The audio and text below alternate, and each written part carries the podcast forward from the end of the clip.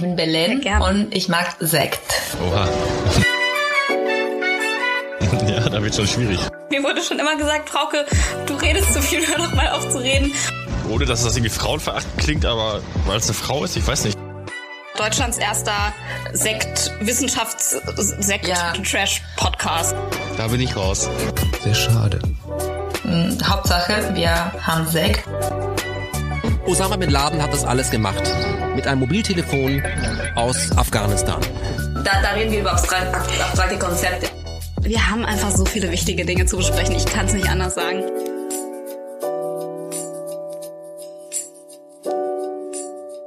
Okay.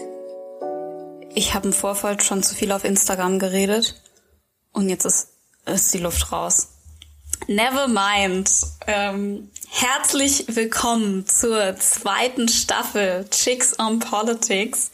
Dieser Name, Leute. Ich bin nicht glücklich mit dem Namen. Ähm, und ich glaube, es liegt A daran, dass ähm, er Englisch ist. Und es ist einfach ein deutscher Podcast. Und B daran, dass er sich so, so ähm, keck reimt. Aber hey, mir ist nichts Besseres eingefallen.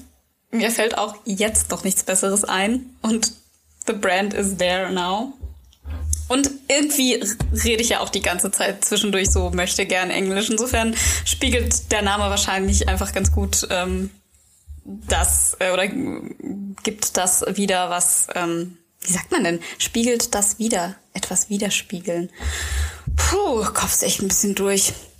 Ähm, ja, auf jeden Fall äh, passt der Name vielleicht ganz gut zum Content. Heute ist das Thema Grundeinkommen.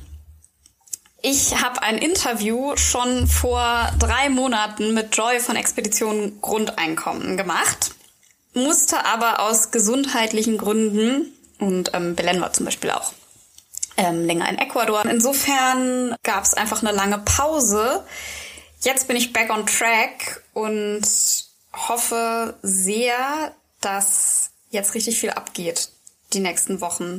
Heute, so am 1.7., ist auf jeden Fall bekannt gegeben worden, dass äh, Deutsche Wohnen enteignen, was wir auch schon ähm, seit einer Woche und länger wissen.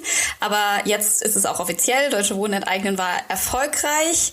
Das heißt, ähm, die das Volksbegehren war insofern erfolgreich, dass wir die nötige Stimmenanzahl gesammelt haben. Ich glaube 138.000 habe ich gerade bei Flux FM gehört. Ähm, von den 175.000, die notwendig waren, insgesamt haben wir um die 350.000 Stimmen gesammelt, von denen viele einfach nur deshalb ungültig waren, weil sie keine deutsche Staatsbürgerschaft haben. Das heißt, es ist ja schon krass genug, wenn man äh, zum Beispiel geflüchtet ist und ja beispielsweise auch in Berlin wohnt und nicht mitbestimmen darf. Aber wenn man selbst mit legalem Aufenthaltsstatus nicht mitbestimmen darf, also es ist halt noch mal krasser, wenn es nicht ausreicht, dass man irgendwo wohnt, um mitentscheiden zu dürfen, was in der Stadt, in der man wohnt, in der man legalen Aufenthaltsstatus hat, in der man von der Mietenpolitik betroffen ist, nicht mitbestimmen darf, wie diese Politik ausgestaltet ist. Es sagt halt viel aus, wie viele Stimmen dadurch ungültig geworden sind. Ähm, das ist auch auf jeden Fall was, wodurch politisch Druck ausgeübt werden sollte, wie diese Art der Volksbegehren auch ausgestaltet sind. Und trotzdem bin ich super happy, dass es geklappt hat und alle Stimmen, die notwendig waren, gesammelt werden konnten. Jetzt wird ähm, ist erstmal Sommerpause, dann wird im Herbst da der Volksentscheid ähm, durchgeführt. Es wird dann im Senat nochmal beschlossen. Ähm, ich weiß jetzt gar nicht genau, wann das dann passiert. Ähm, auf jeden Fall haben wir jetzt erstmal so das getan, was wir tun konnten. Und dann geht's aber natürlich ähm, auch noch in eine quasi Wahlkampfphase, weil wenn dann alle Berlinerinnen und Berliner abstimmen, dann sollen sie natürlich auch dafür abstimmen, dass alle Unternehmen, die mehr als 3000 Wohnungen in Berlin besitzen, enteignet werden. Und kurzer Hintergrund zu dieser Enteignungsgeschichte. Ich habe natürlich zufällig mein Grundgesetz liegen, so wie es sich für eine Politikwissenschaftlerin gehört. Ähm, und zwar regelt Artikel 15 ähm, die Vergesellschaftung. Und zwar steht dort, Grund- und Boden, Naturschätze und Produktionsmittel können zum Zwecke der Vergesellschaftung durch ein Gesetz, das Art und Ausmaß der Entschädigung regelt, in gemeineigenen Eigentum oder in andere Formen der Gemeinwirtschaft überführt werden. Für die Entschädigung gilt Artikel 14 Absatz 3 Satz 3 und 4 entsprechend. Das ist der Artikel davor. Und da ähm, steht dann auch der Begriff Enteignung. Ich verstehe juristisch den Unterschied zwischen Enteignung und Vergesellschaftung immer noch nicht und mir konnte es bisher auch noch keiner richtig ähm, erklären. Da ist noch Recherchetätigkeit ähm, von meiner Seite notwendig, aber auf jeden Fall sind beide diese Begriffe ähm, stehen im, im, im Grundgesetz. Zu Artikel 14, wo es um Eigentum, Erbrecht und Enteignung geht, ähm, lese ich jetzt mal den dritten Absatz vor. Ähm, eine Enteignung ist nur zum Wohle der Allgemeinheit zulässig. Sie darf nur durch Gesetz oder aufgrund eines Gesetzes erfolgen, das Art und Ausmaß der Entschädigung regelt. Die Entschädigung ist unter rechter gerechter Abwägung der Interessen der Allgemeinheit und der Beteiligten zu bestimmen. Wegen der Höhe der Entschädigung steht im Streitfall der Rechtsweg vor den ordentlichen Gerichten offen. Ähm, ja, und für diese, ich glaube, 240.000 Wohnungen, die dann gekauft werden sollen von der Stadt Berlin und die dann ähm, in Gemeineigentum überführt werden sollen, soll den Unternehmen eine Entschädigung gezahlt werden, die, glaube ich, noch nicht ganz bestimmt ist, eben aufgrund der in diesem Artikel genannten ähm, Verhandlungsspielräume, die dann halt im zweiten Zweifelsfall, ähm, wo sich dann im Zweifelsfall drüber vor einem Gericht gestritten werden kann. Ähm, es geht auf jeden Fall um mehrere Milliarden. Ich glaube, acht Milliarden war irgendwo mal im Gespräch. Ich gucke gerade mal auf die Deutsche Wohnen enteignen Seite. Genau, das ist jetzt so eine, eine Berechnung zum Beispiel, wo es um acht Milliarden geht. Und ähm, es muss natürlich irgendwie verhindert werden, dass ähm, diese Entschädigung dann so hoch würde, wenn dafür abgestimmt würde bei dem Volksentscheid, dass die Unternehmen auch für zukünftige Gewinne entschädigt werden, weil das ist natürlich nicht der Sinn der Sache, aber es ist natürlich auch was, was die natürlich versuchen werden durchzusetzen. Ich, ähm, ich wohne nicht bei Deutsche Wohnen, ich wohne auch nicht bei Vonovia, die ja jetzt auch fusionieren. Ähm, aber ich suche schon seit Jahren eine zentralere Wohnung in Berlin. If anyone knows anything, ich habe gar keine Ansprüche. Ich möchte nur gerne ähm, so im, im 200, 300 Meter Umkreis vom Dreiländereck ähm, in Treptow, gerne in einer ruhigen Seitenstraße, Balkon, um Badewanne, zwei Zimmer wohnen. Aber hey, das war's schon. Ähm, if you know anything, hit me up. Ähm, auf jeden Fall suche ich schon seit längerem eine zentralere Wohnung und ähm, it's just not possible, weil einfach keine Angebote reinkommen. Und abgesehen davon ist es mir auch einfach aus sozialen Uh, abgesehen davon ist mir auch aus sozialen Gründen ein Anliegen, dass sich an der Wohnungssituation in Berlin was ändert. Und wenn Menschen während der Sammelphase zum Beispiel so argumentiert haben, oh, ich wohne zum Eigentum oder oh, also bei mir repariert Deutsche Wohnen immer alles voll schnell. Cool, wenn ihr zufrieden seid, aber hey, denkt doch auch mal an andere. Was ist ansonsten noch so los?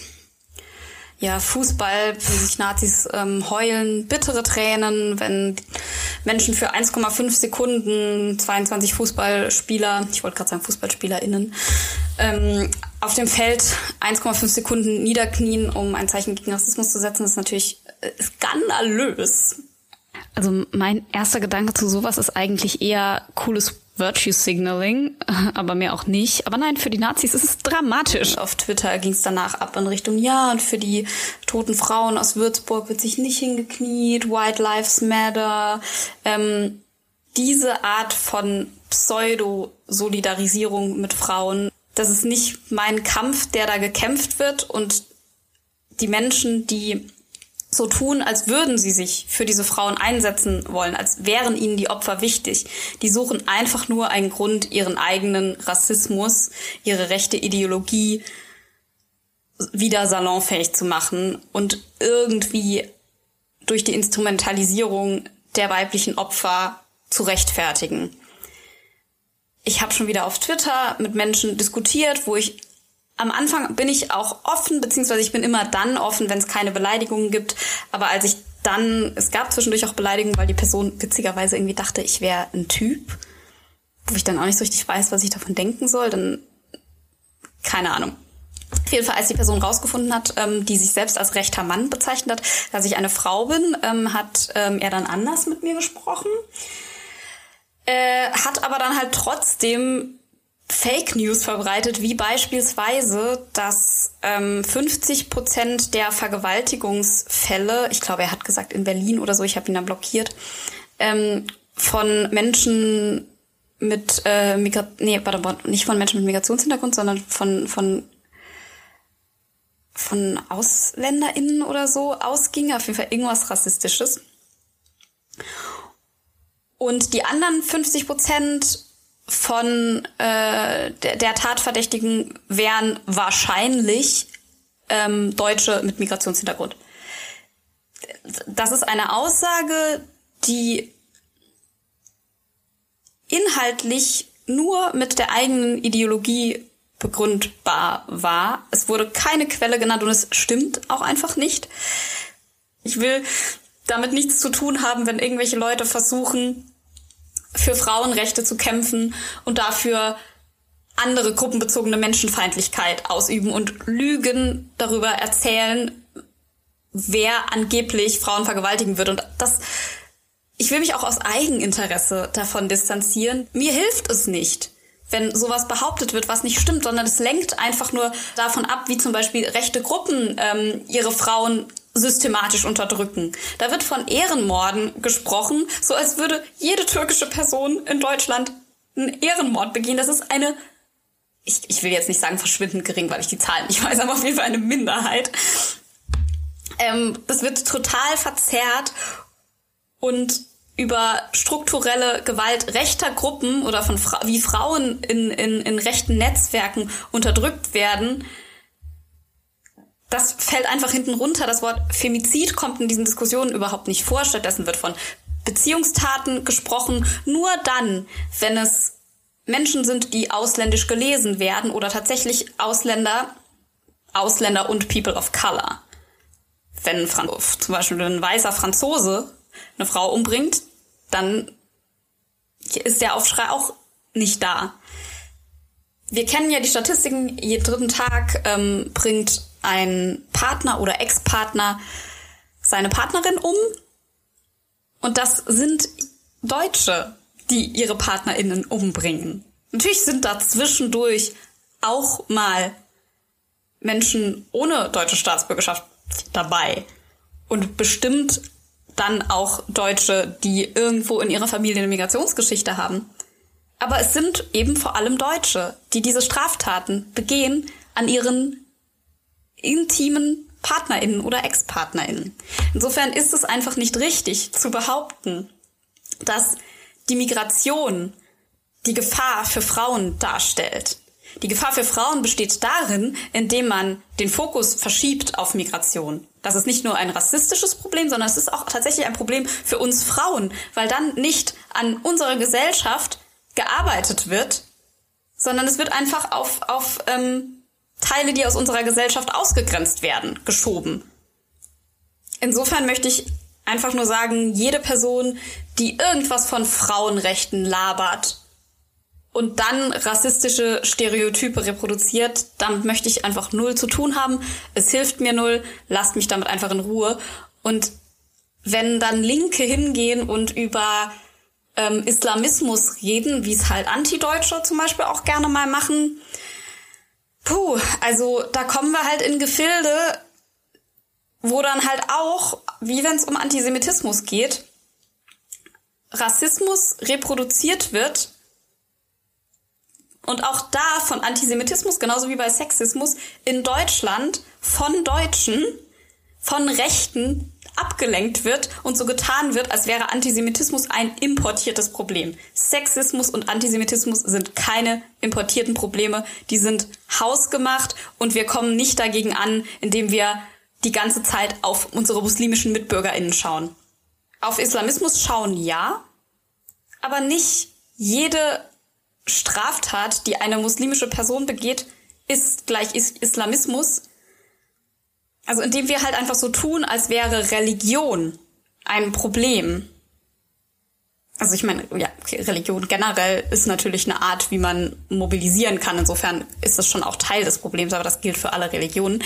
Ähm, aber vor allen Dingen ist eben wichtig zu schauen, was in Staaten passiert, in denen diese Religion vorherrscht. Weil da gibt es ja natürlich auch, weil das auch zum Beispiel viele sind, wenn wir von Islam beispielsweise sprechen.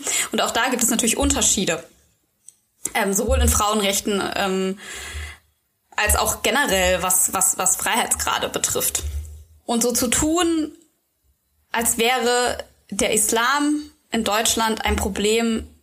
Es ist ideologisch verzerrt und es ist sehr gefährlich. Und ich möchte, dass das weder für meinen feministischen Kampf missbraucht wird, wenn euch sonst Frauenrechte scheißegal sind, noch kann ich mich da anschließen, wenn, und das gilt vor allen Dingen dafür, wenn PolitikerInnen so sich mit der rechten israelischen Regierung solidarisieren, ähm, möchte ich mich damit gemein machen, dass israelische, ähm, dass israelischen BürgerInnen geholfen wäre, wenn eben unsere deutsche Regierung sich mit deren rechter Regierung gemein macht und dann aber den Antisemitismus in Deutschland komplett unter den Tisch fallen lässt oder eben auf Migration schiebt.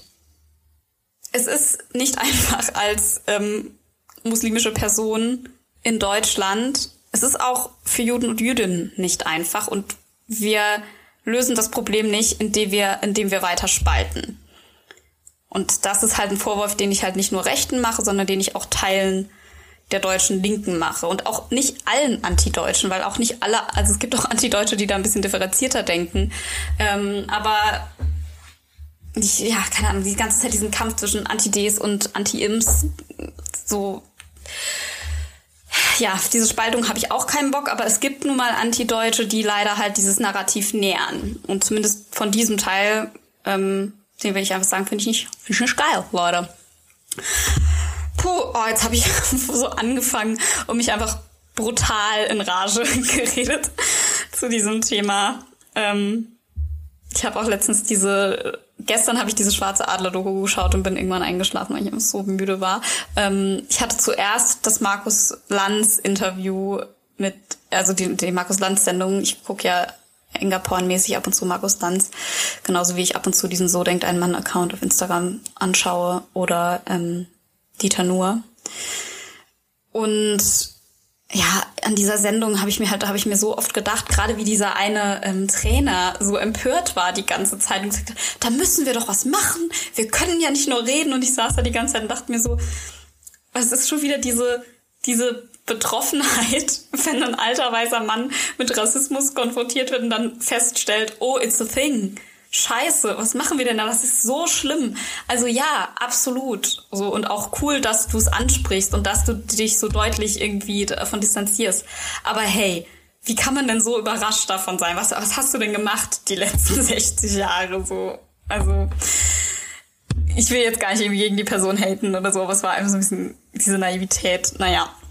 Auf jeden Fall äh, wurden da auch so ein paar Sachen reproduziert von, von Lanz und von diesem Trainer, wo ich mir halt dachte, also so wie ihr euch irgendwie gerade ausdrückt, merkt man halt irgendwie, da ist nicht so die Sensibilität für das Thema da. Da ist viel Luft nach oben. Die Schwarze Adler-Doku fand ich aber, zumindest den Teil, den ich noch im wachen Zustand gesehen habe, super gut und auch wirklich schon also hat einen schon mitgenommen. Natürlich irgendwie auch durch die ähm, Cinematografie, die schon auch so ein bisschen dramatisch war und nicht so, man diskutiert irgendwie in fideler Runde bei Markus Lanz.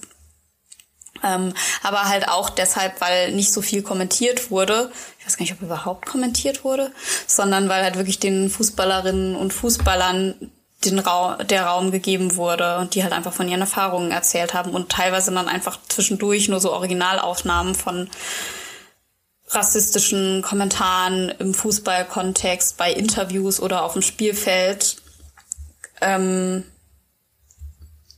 genannt wurde, äh, also gezeigt wurden und das ja einfach so so eins zu eins so zu sehen und dann auch so die Reaktion von den Menschen auch so retrospektiv, das war schon hat, hat mich schon mitgenommen. Ja, ansonsten ist jetzt Pride Month rum. Schnell Unternehmen wieder die Flagge runternehmen. Ähm, hat ja auch mit Fußball zu tun. Ne? Also weiß gar nicht, ist jetzt Manuel Neuer eigentlich schon äh, hinter Gittern bald dann? Jetzt, jetzt ist ja EM vorbei, das heißt, jetzt können sie ihn ja festnehmen, weil er die Binde am Arm getragen hat. Ähm, was auf jeden Fall heute auch rausgekommen ist. Britney Spears hat leider ähm, von dem Gericht nicht recht bekommen und ihr ihre, die Vormundschaft ihres Vaters bleibt weiter bestehen. Ich weiß nicht, ob sie da jetzt nochmal in einer anderen Instanz irgendwie in Revision oder so gehen kann, aber erstmal hat mich das auch ziemlich runtergezogen zu sehen, wie halt zum Beispiel Bill Cosby ähm, aufgrund von, von so Verfahrensfehlern oder so irgendwie entlassen werden kann, der halt mehrere Frauen ähm, äh, sexuell zumindest missbraucht in dem Sinne, dass er zum Beispiel Betäubungsmittel ähm, genutzt hat, um sie hörig zu machen. Und der ist jetzt halt wieder auf freiem Fuß. So nicht irgendwie, weil, weil, weil er irgendwie unschuldig wäre, sondern einfach wegen Verfahrensfehlern. Ähm, während halt eine absolut unschuldige Frau an ihr Vermögen nicht kommt, die einfach unfrei ist, weil ihr Vater über ihr Vermögen verfügt. Ähm, und das ist, das ging dann auf Instagram öfter rum und das finde ich auch sehr richtig. Das ist ein Problem, was generell mit, Psychi mit, mit dem Umgang mit psychisch Kranken in der Gesellschaft zu tun hat. It's a mental health issue und ich weiß nicht, warum ich es gerade auf Englisch wieder gesagt habe. Und ich finde es sehr, sehr schlimm, dass sie jetzt halt, wo sie endlich, auch nachdem diese Doku dann rauskam, so wo sie endlich mal ähm, eingestanden ist für sich und auch gesagt hat, so, nee Leute, mir geht's nicht gut und ich möchte mein Leben wieder haben. In Deutschland ist das weiß ich nicht, wie das da ist, ob man da sowas ähnliches auch machen kann. Ähm, da sind ja die Regeln schon nochmal, die Gesetze schon nochmal ein bisschen strenger. Da kann man ja Leute zum Beispiel auch nicht einfach so einweisen, es sei denn, sie sind eine Gefahr für andere. Aber auch in Deutschland ähm, sind Themen der psychischen Gesundheit noch sehr unter hervorgehobener Hand, äh, hervorgehaltener Hand unter vorgehaltener Hand werden die besprochen. Wow, ich glaube, ich muss hier mal gleich mir einen Wein einschenken. Es ist ein bisschen seltsam, hier einfach so nüchtern einen Podcast zu machen. Das ist, äh, passt überhaupt nicht zu dem Konzept. Psychische Gesundheit ist leider auch in Deutschland immer noch in Teilen ein Tabuthema. Ich bin froh, dass sich gerade so viel ändert, auch wenn ich mir manchmal, wenn ich auf Instagram so Leute zu Mental Health posten sehe, denke so, okay, bist du jetzt einfach so, fischst du jetzt gerade für Klicks? Oder ist es gerade wirklich ein Thema für dich, weil eben nicht jede Traurigkeit eine Depression ist?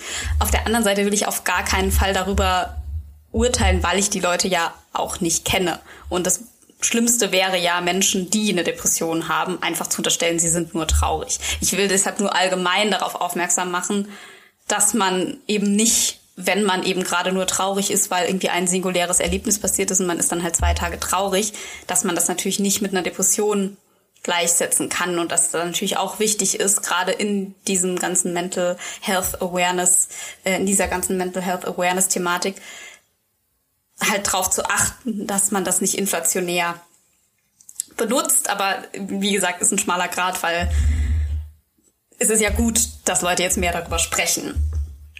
Und viele Menschen denken vielleicht auch selber halt auch einfach nur, dass sie einfach nur traurig sind und haben aber eigentlich eine Depression. Also wenn ihr euch da nicht sicher seid, dann kontaktiert ähm, einen Psychologen, eine Psychologin. Weil im Zweifelsfall helfen die euch halt dann und ähm, was, dann sagen so, nee, also das, was sie jetzt gerade beschreiben, klingt eher so und so. Das ist ja auch schon mal gut, eine Einschätzung zu haben. Ähm, auf jeden Fall würde ich retrospektiv viel mehr die Angebote, die es in Deutschland gibt, wahrnehmen, als ich es bisher getan habe. Das hätte mir, meinen Mitmenschen, das Leben erleichtert und es ist zwar sehr kapitalistisch gedacht, aber man ist auch nicht leistungsfähig, wenn man psychisch krank ist. Insofern, da hat niemand was davon. Soweit mein Plädoyer gegen Rassismus, gegen äh, Femizide in Deutschland und weltweit für mehr Mental Health Awareness für die Enteignung von Deutsche Wohnen und ähm, halt auch für Britney Spears. So. Und jetzt geht's weiter zum zweiten Teil. So, mal gucken, ob ich das schaffe, in zehn Minuten euch eine kleine ideengeschichtliche Einordnung des Grundeinkommens zu geben. Über Studien und Finanzierung und alles Mögliche spreche ich dann gleich im Interview mit Joy. Es gibt einmal das Modell der negativen Einkommenssteuer, welches sich, ähm, ich habe gerade gedacht, wer ist denn Friedman? Äh, Milton Friedman ähm, hat sich das ausgedacht. Ich lese einfach mal vor. Friedmann argumentierte weiterhin für die Einführung einer negativen Einkommenssteuer. Danach würde das Finanzamt einen Schwellenwert für Erwerbseinkommen festlegen, oberhalb dessen Steuern zu bezahlen sind und unterhalb dessen ein Anspruch auf einen Zuschuss besteht. Anders gesagt, würde jedem Steuerpflichtigen, dessen Einkommenssteuerschuld unter einem festzulegenden Minimum liegt, ein gewisser Prozentsatz der Differenz ohne weitere Prüfung überwiesen werden. Jedem Bürger würde so ein Existenzminimum gesichert. Gleichzeitig werden Anreize geschaffen, um durch eigene Anstrengungen der Armutsfalle zu entkommen. Arbeit und Erfolg sind somit steuerlich bevorteilt. Friedmann argumentiert, dass ein solches System effizienter und fairer werde. Außerdem würde es sehr viel weniger kosten als das gegenwärtige soziale Sicherungsnetz. Zitat Ende. Ähm, ist übrigens von Wikipedia. Und ähm, dieses, dieses Punkt mit dem sozialen Sicherungsnetz ist auf jeden Fall was, was wir auch im Interview gleich nochmal äh, debattieren werden, weil die Idee sollte halt eben nicht sein, dass man dann mit diesem Grundeinkommen alles, was an Eventualitäten auf einen zukommen kann, bezahlen sollte, weil dann ist es einfach nur neoliberal, wirtschaftsliberal und äh, hat nichts mehr mit äh, Sozialstaat zu tun. Giacomo Corneo, ähm, der ist auch an die FU irgendwie angesiedelt. Ähm, der spricht sich für eine soziale Dividende aus. Das hat, das ist aber ein System, ähm, ein Modell, was er sich nicht ausgedacht hat, sondern das war ähm, ein Herr äh, Rice, Will, Rice, Rice and Shine, ähm, Rice Williams, so spricht man ihn wahrscheinlich aus. Ähm, hier steht jetzt aber gerade, ich bin schon wieder super gut vorbereitet, Fußball. Ähm, ein britischer Theater- und Filmschauspieler. Okay, ich, ah, ja, nee, das ist sein Nachname, genau. Ähm, and she's a girl. Ach man, man rechnet immer nicht damit, dass äh, Frauen sich ähm, im 20., 8., 19., 20. Jahrhundert auch wirklich ähm, in der Wirtschaftspolitik so weit vorgearbeitet haben, dass tatsächlich jemand sie irgendwo zitieren würde. Das ist auf jeden Fall schön. Uh, Lady Juliet Evangeline Rice Williams, eine britische Beamtin und Politikerin der britischen Liberal Party. Später trat sie der Conservative Party dabei. Finde ich einen wichtigen Background auf jeden Fall, ähm, weil eben gerade diese ähm, sie als Urheberin des Konzepts äh, der negativen Einkommenssteuer in Form der sozialen Dividende gilt. Also quasi die soziale Dividende wäre eine Form der negativen Einkommenssteuer.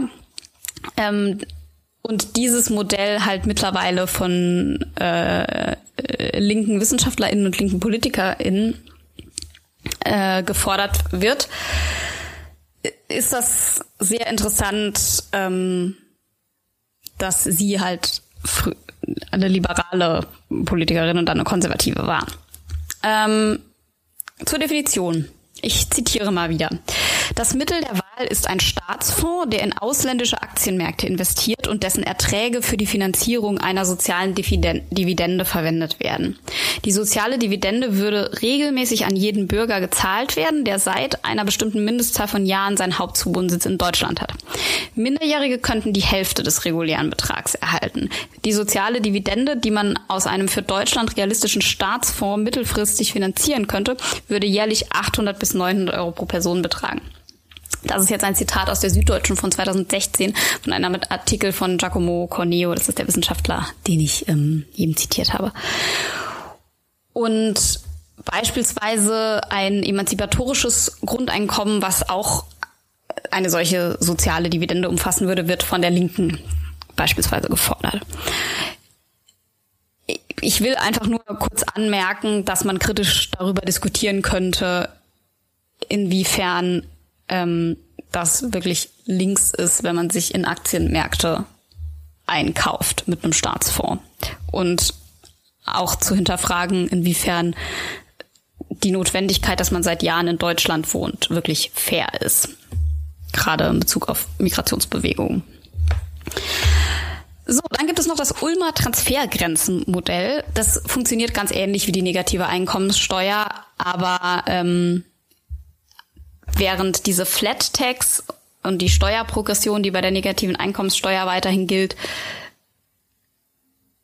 äh, während, während das bei der negativen Einkommenssteuer gilt, wäre in dem Ulmer Transfergrenzenmodell ab einem, einem einer gewissen Einkommensgrenze, also Transfergrenze, würde sich der Steuersatz ändern. Dann gibt es das Straubhaar-Althaus-Modell, ähm, beziehungsweise sind das die beiden Männer, die sich für ein solidarisches Bürgergeld und diese äh, aussprechen und diese Idee geprägt haben. Der ehemalige, der, der ehemalige thüringische Ministerpräsident Dieter Althaus fordert ein solidarisches Bürgergeld genanntes bedingungsloses Grundeinkommen von 600 Euro brutto für jeden. Wow. Abzüglich 200 Euro für eine Basiskrankenversicherung. Die meisten staatlichen Transferleistungen sollen damit gebündelt werden.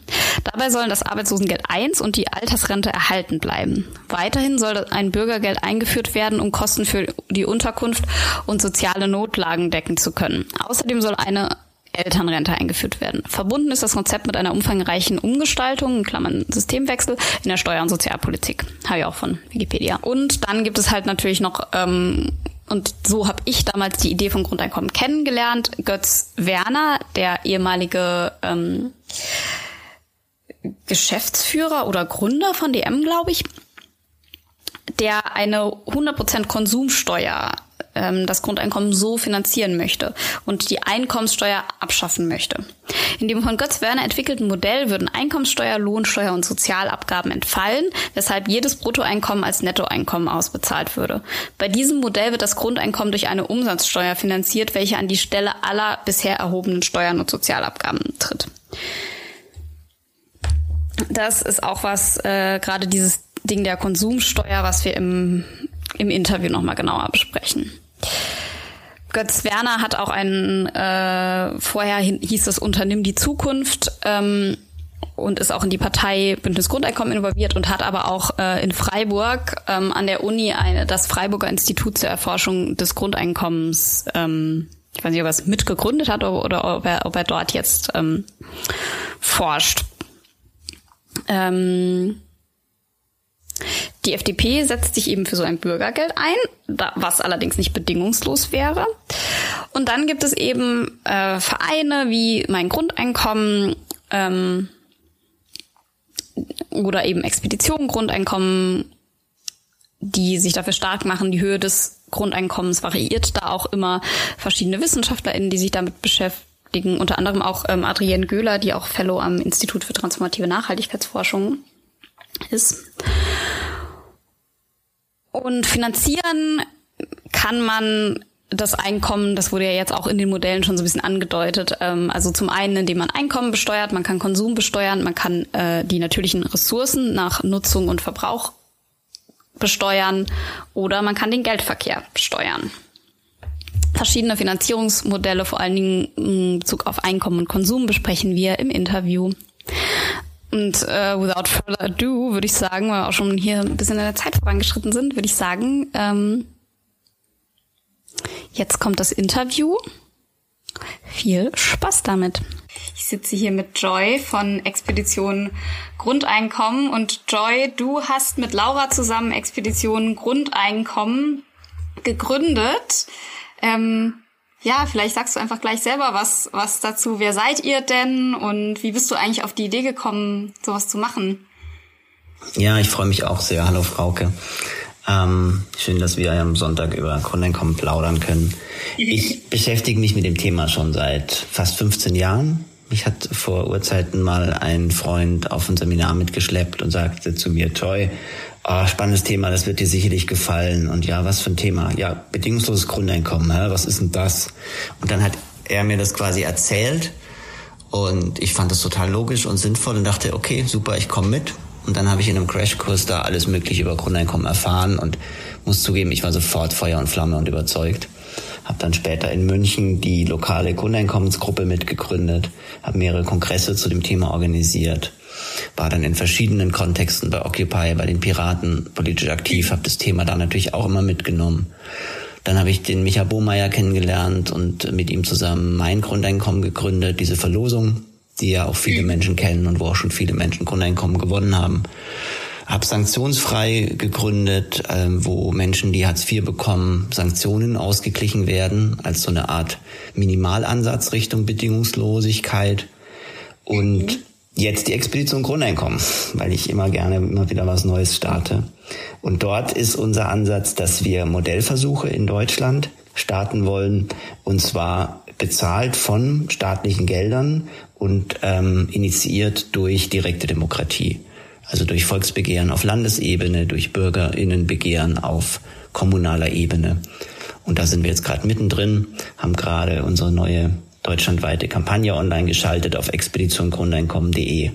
Und überall, wo ein Prozent der Menschen in einem Dorf oder einer Stadt sich bei uns anmelden, dort starten wir dann ein lokales Bürgerinnenbegehren und versuchen, dass dort diese, dieser Ort am Modellversuch teilnehmen kann sodass dann deutschlandweit ganz, ganz viele Menschen ab vielleicht übernächsten Jahr Grundeinkommen kriegen. Ich versuche es gerade noch mal ein bisschen besser zu verstehen. Ähm, also ihr ähm, sammelt Unterschriften und wenn in den Kommunen, in denen ihr Unterschriften sammelt, ein Prozent der Bevölkerung ähm, unterschreibt, dann habt ihr mit also mit wem habt ihr dann genau vereinbart, dass das ähm, gezahlt wird, wenn du sagst, es wird staatlich finanziert, also nicht wie bei mein Grundeinkommen über Spenden?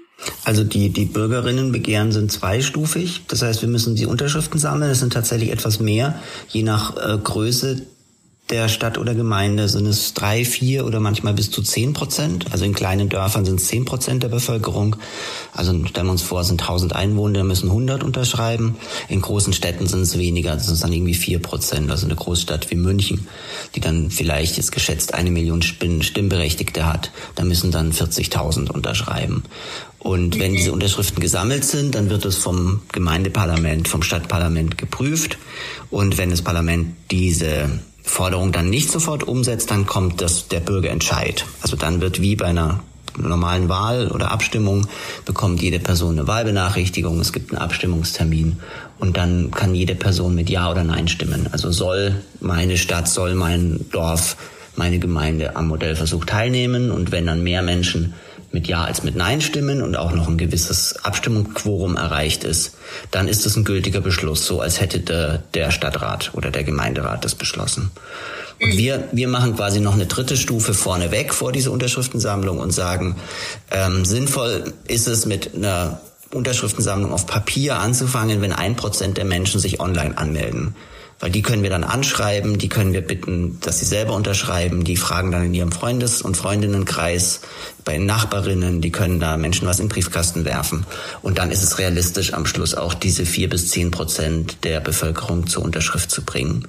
Insbesondere in so Zeiten wie jetzt mit Corona, wo es vielleicht dann auch wir stark darauf angewiesen sind, dass Menschen was in Briefkasten bekommen, da einfach unterschreiben können, das zurückschicken, weil eben diese Infostände auf der Straße, das offene Sammeln irgendwo vor Supermärkten nicht wirklich gut funktionieren kann. Also das sind keine gesonderten ähm, Regelungen, die da äh, greifen, sondern ihr orientiert euch da einfach nach den auch in anderen ähm, politischen Bereichen gängigen äh, Möglichkeiten zur Bürgerinnenbeteiligung, Bürgerbegehren, Bürgerentscheid. Mit unserer Erfahrung auch, wir haben in, in Berlin, Hamburg und in Bremen haben wir schon Volksbegehren laufen und haben in Hamburg und in Berlin auch schon eingereicht, die erste Stufe, da wird das gerade jetzt geprüft. Und das sind so unsere Erfahrungswerte, wie viel Aktivität wir brauchen, damit es dann erfolgreich ist. Wie viele braucht ihr, damit es ähm, auf jeden Fall weitergeht zu dem Bürgerentscheid? Und in Berlin sind es 170.000 Unterschriften und in Hamburg habe ich es jetzt nicht genau im Kopf, aber auch sowas mindestens um die 100.000. Wie viel ähm, Grundeinkommen bekämen die BürgerInnen dann und wie viele, in wie vielen Kommunen seid ihr denn oder Städten seid ihr denn gerade unterwegs? Gerade, also gemeldet haben sich bei uns jetzt Menschen aus fast 5000 äh, Kommunen. Das ist fast die Hälfte aller Kommunen in Deutschland. Da sind aber auch Kommunen dabei, da haben sich jetzt ein, zwei, drei, vier, fünf Menschen angemeldet. Ähm, bereits qualifiziert, also dieses Ziel von ein Prozent der Bevölkerung hat sich bei uns gemeldet, haben wir jetzt gerade knapp 20 Gemeinden. Es sind viele kleine dabei, weil natürlich irgendwie in einem Dorf mit 100 Einwohnern, da ist es vielleicht eher mal äh, schnell möglich zu sagen, hey, lass uns mal zu zehn unterschreiben und dann haben wir irgendwie das 1%-Ziel erreicht. Die größte Stadt, die sich jetzt bisher qualifiziert hat, ist Lüneburg. Marburg ist noch sehr gut im Rennen. Die haben jetzt schon die Hälfte geschafft. Da sind wir auch sehr zuversichtlich, dass die andere Hälfte auch noch gefunden wird. Wir werden es jetzt sicherlich auch noch einige Wochen weiterlaufen lassen, weil wir insgesamt einen Modellversuch haben wollen mit mindestens 1000 Teilnehmenden. Es verteilt sich dann sehr und dann sind irgendwie in Marburg 70 Teilnehmende und in einem kleinen Dorf nur ein oder zwei. Und insgesamt sollen es eben mindestens 1000 Teilnehmende sein. Das heißt, es wäre schon auch sehr schön, wenn große Städte wie Frankfurt, München, Stuttgart, äh, irgendwie große Städte im Ruhrgebiet, einige mittelgroße Städte und ein, zwei Großstädte auf jeden Fall auch mit dabei sind noch. Insofern werden wir da noch viel Energie reinstecken, damit das klappt spannend ist ja eigentlich auch gerade, wenn man Städte in verschiedenen Größen hat und halt noch kleine Kommunen. Welche genau, weil wir wollen ja herausfinden, was, was ist die Wirkung von Grundeinkommen? Was macht es mit den Menschen, aber auch was machen die Menschen damit? Also wie entscheiden sie sich anders? Wie verhalten sie sich anders? Und gerade auch das Thema Stadtflucht, Landflucht, also entsteht da mehr Tendenz in die Städte zu ziehen oder mehr Tendenz in die Länder, also in, aufs ländliche zu ziehen, ist ja auch ein ganz spannendes Thema, was im Grundeinkommen erforscht werden kann. Über dieses ähm, ganze Studiendesign würde ich auch gerne später noch ein bisschen sprechen. Zurück, hattest du jetzt gesagt, wie hoch das Grundeinkommen dann wird? Sind im Moment, je nach Berechnungsverfahren, irgendwo um die 1100 Euro. Ändert sich natürlich jährlich mit dem Lohn- und Preisgefüge. Und äh, vereinfacht kann man sagen 1200 sowas. Ähm, das sind allerdings dann auch Details, die dann am Schluss die Forschenden genau festlegen sollen. Wenn wir entsprechend viele Teilnehmende haben, möchten wir auch gerne, dass mehrere Varianten getestet werden. Und da könnte man dann eben auch ähm, verschiedene Höhen testen und eben gucken, machen 100 Euro mehr oder weniger einen Unterschied aus in der Wirkung, führen die zu unterschiedlichen Effekten. Man könnte aber auch ähm, die Rückbesteuerung, die man ja auch simulieren kann, in so einem Modellversuch unterschiedlich gestalten und dadurch eben unterschiedliche Einstellungen haben, wie viel man denn von dem dazu verdienten Geld durch Erwerbsarbeit dann noch netto behält, wenn man zu dem Grundeinkommen zusätzlich Erwerbsarbeit leistet. Und auch das könnte natürlich einen großen Unterschied machen, ob ich da von jedem Euro 30 Cent, 50 Cent oder 70 Cent behalten kann, der mir dann nach Abzug der Steuern tatsächlich netto noch verbleibt. Bevor wir genauer in solche Sachen einsteigen, würde ich gerne darüber sprechen, was es denn so für Common Misunderstandings von der Debatte um Grundeinkommen ähm, gibt. Ähm, ich habe mir und wir beide haben uns im Vorhinein einen Podcast von ähm, Sprenger und Sprenger heißt dieser Podcast angehört. Ähm, das ist äh, ein Podcast, wo es um, ich habe nur die eine Folge gehört, ähm, aber es geht immer so um wirtschaftliche Themen, dann hier mal um Kapitalismus und das sind Vater und Sohn, die sich ja mit diesen Themen rund um so BWL-Wirtschaftssachen ähm, beschäftigen. Also der Vater ist ähm, Doktor der Philosophie und der Sohn weiß ich jetzt gerade nicht so genau. Ähm, auf jeden Fall haben die in dem Podcast um Grundeinkommen ein paar Negativpunkte zusammengefasst und haben aber der Sohn hat so ein bisschen versucht, auch die positiven, also Pro-Argumente zu formulieren. Sie nennen zu Beginn, das machen sie sich nicht unbedingt zu eigen, aber das nennen sie zu Beginn so drei Negativargumente und in die habe ich jetzt mal, die habe ich noch mal in kleinere sortiert. Also das eine Negativargument, das ein Grundeinkommen ist aussichtslos und nicht finanzierbar. Ein zweites Kontraargument wäre, es ist gefährlich, niemand arbeitet mehr, Menschen sind faul. Und das dritte wäre, das ist auch wieder natürlich und asozial, da dann eine Minderheit eine faule Mehrheit ernährt. Oh, ja, ja. Oh weia, ne? Das klingt natürlich alles sehr hart. Wo sollen wir da nur einsteigen? Da fangen wir doch vielleicht mal mit dem ersten Punkt ein. Und ähm, da haben wir im Vorgespräch auch schon, ähm, auch selbst ohne in dem, auf den Podcast eingegangen zu sein, schon Sachen rausgefunden, die sich natürlich wiederholen. Also das ist jetzt nicht so, als wären in diesem Podcast Dinge angesprochen worden, die ähm, die die sich jetzt ausgedacht haben, sondern das sind halt, glaube ich, so generelle Bedenken, die immer mal wieder existieren. Du hast wahrscheinlich auch Erfahrung damit. Ja, und eins davon ist zum Beispiel, ja, wenn das Grundeinkommen bedingungslos ist, dann müssen das ja auch Kinder in der Höhe bekommen. Da hattest du mich auch darauf hingewiesen, dass du da oft drauf angesprochen wirst, scheinbar. Ja, absolut. Also erstmal muss ich vielleicht auch sagen, ich habe ja wirklich schon viele Diskussionen zum Grundeinkommen miterlebt. Und was man dem Podcast tatsächlich auch zugute halten muss, trotz des gesamten Setup ist, dass sie wirklich tatsächlich auch Argumente von mehreren Seiten beleuchten und auch ernst nehmen und einsteigen und dass es nicht an der Oberfläche bleibt von wie, äh, das kann man nicht bezahlen und dann kommen noch alle AusländerInnen zu uns und die Inflation, oh mein Gott, sondern dass es tatsächlich zumindest irgendwie versucht, die Argumente differenziert darzustellen oder zumindest auch die Kritik. Und ein wichtiger Punkt aber, den die auf jeden Fall übersehen haben, ist, bedingungslos ist nicht dasselbe wie voraussetzungslos. Und man nimmt das immer sprachlich so dahin. Bei, bei der Universität, da trennt man es zum Glück noch ganz gut. Also die Studienvoraussetzungen, das ist das, was ich erfüllen muss, um anfangen können zu studieren, also zum Beispiel ein Abitur haben oder sowas. Die Studienbedingungen ist dann die Bedingungen, denen ich unterworfen werde, wenn ich studiere.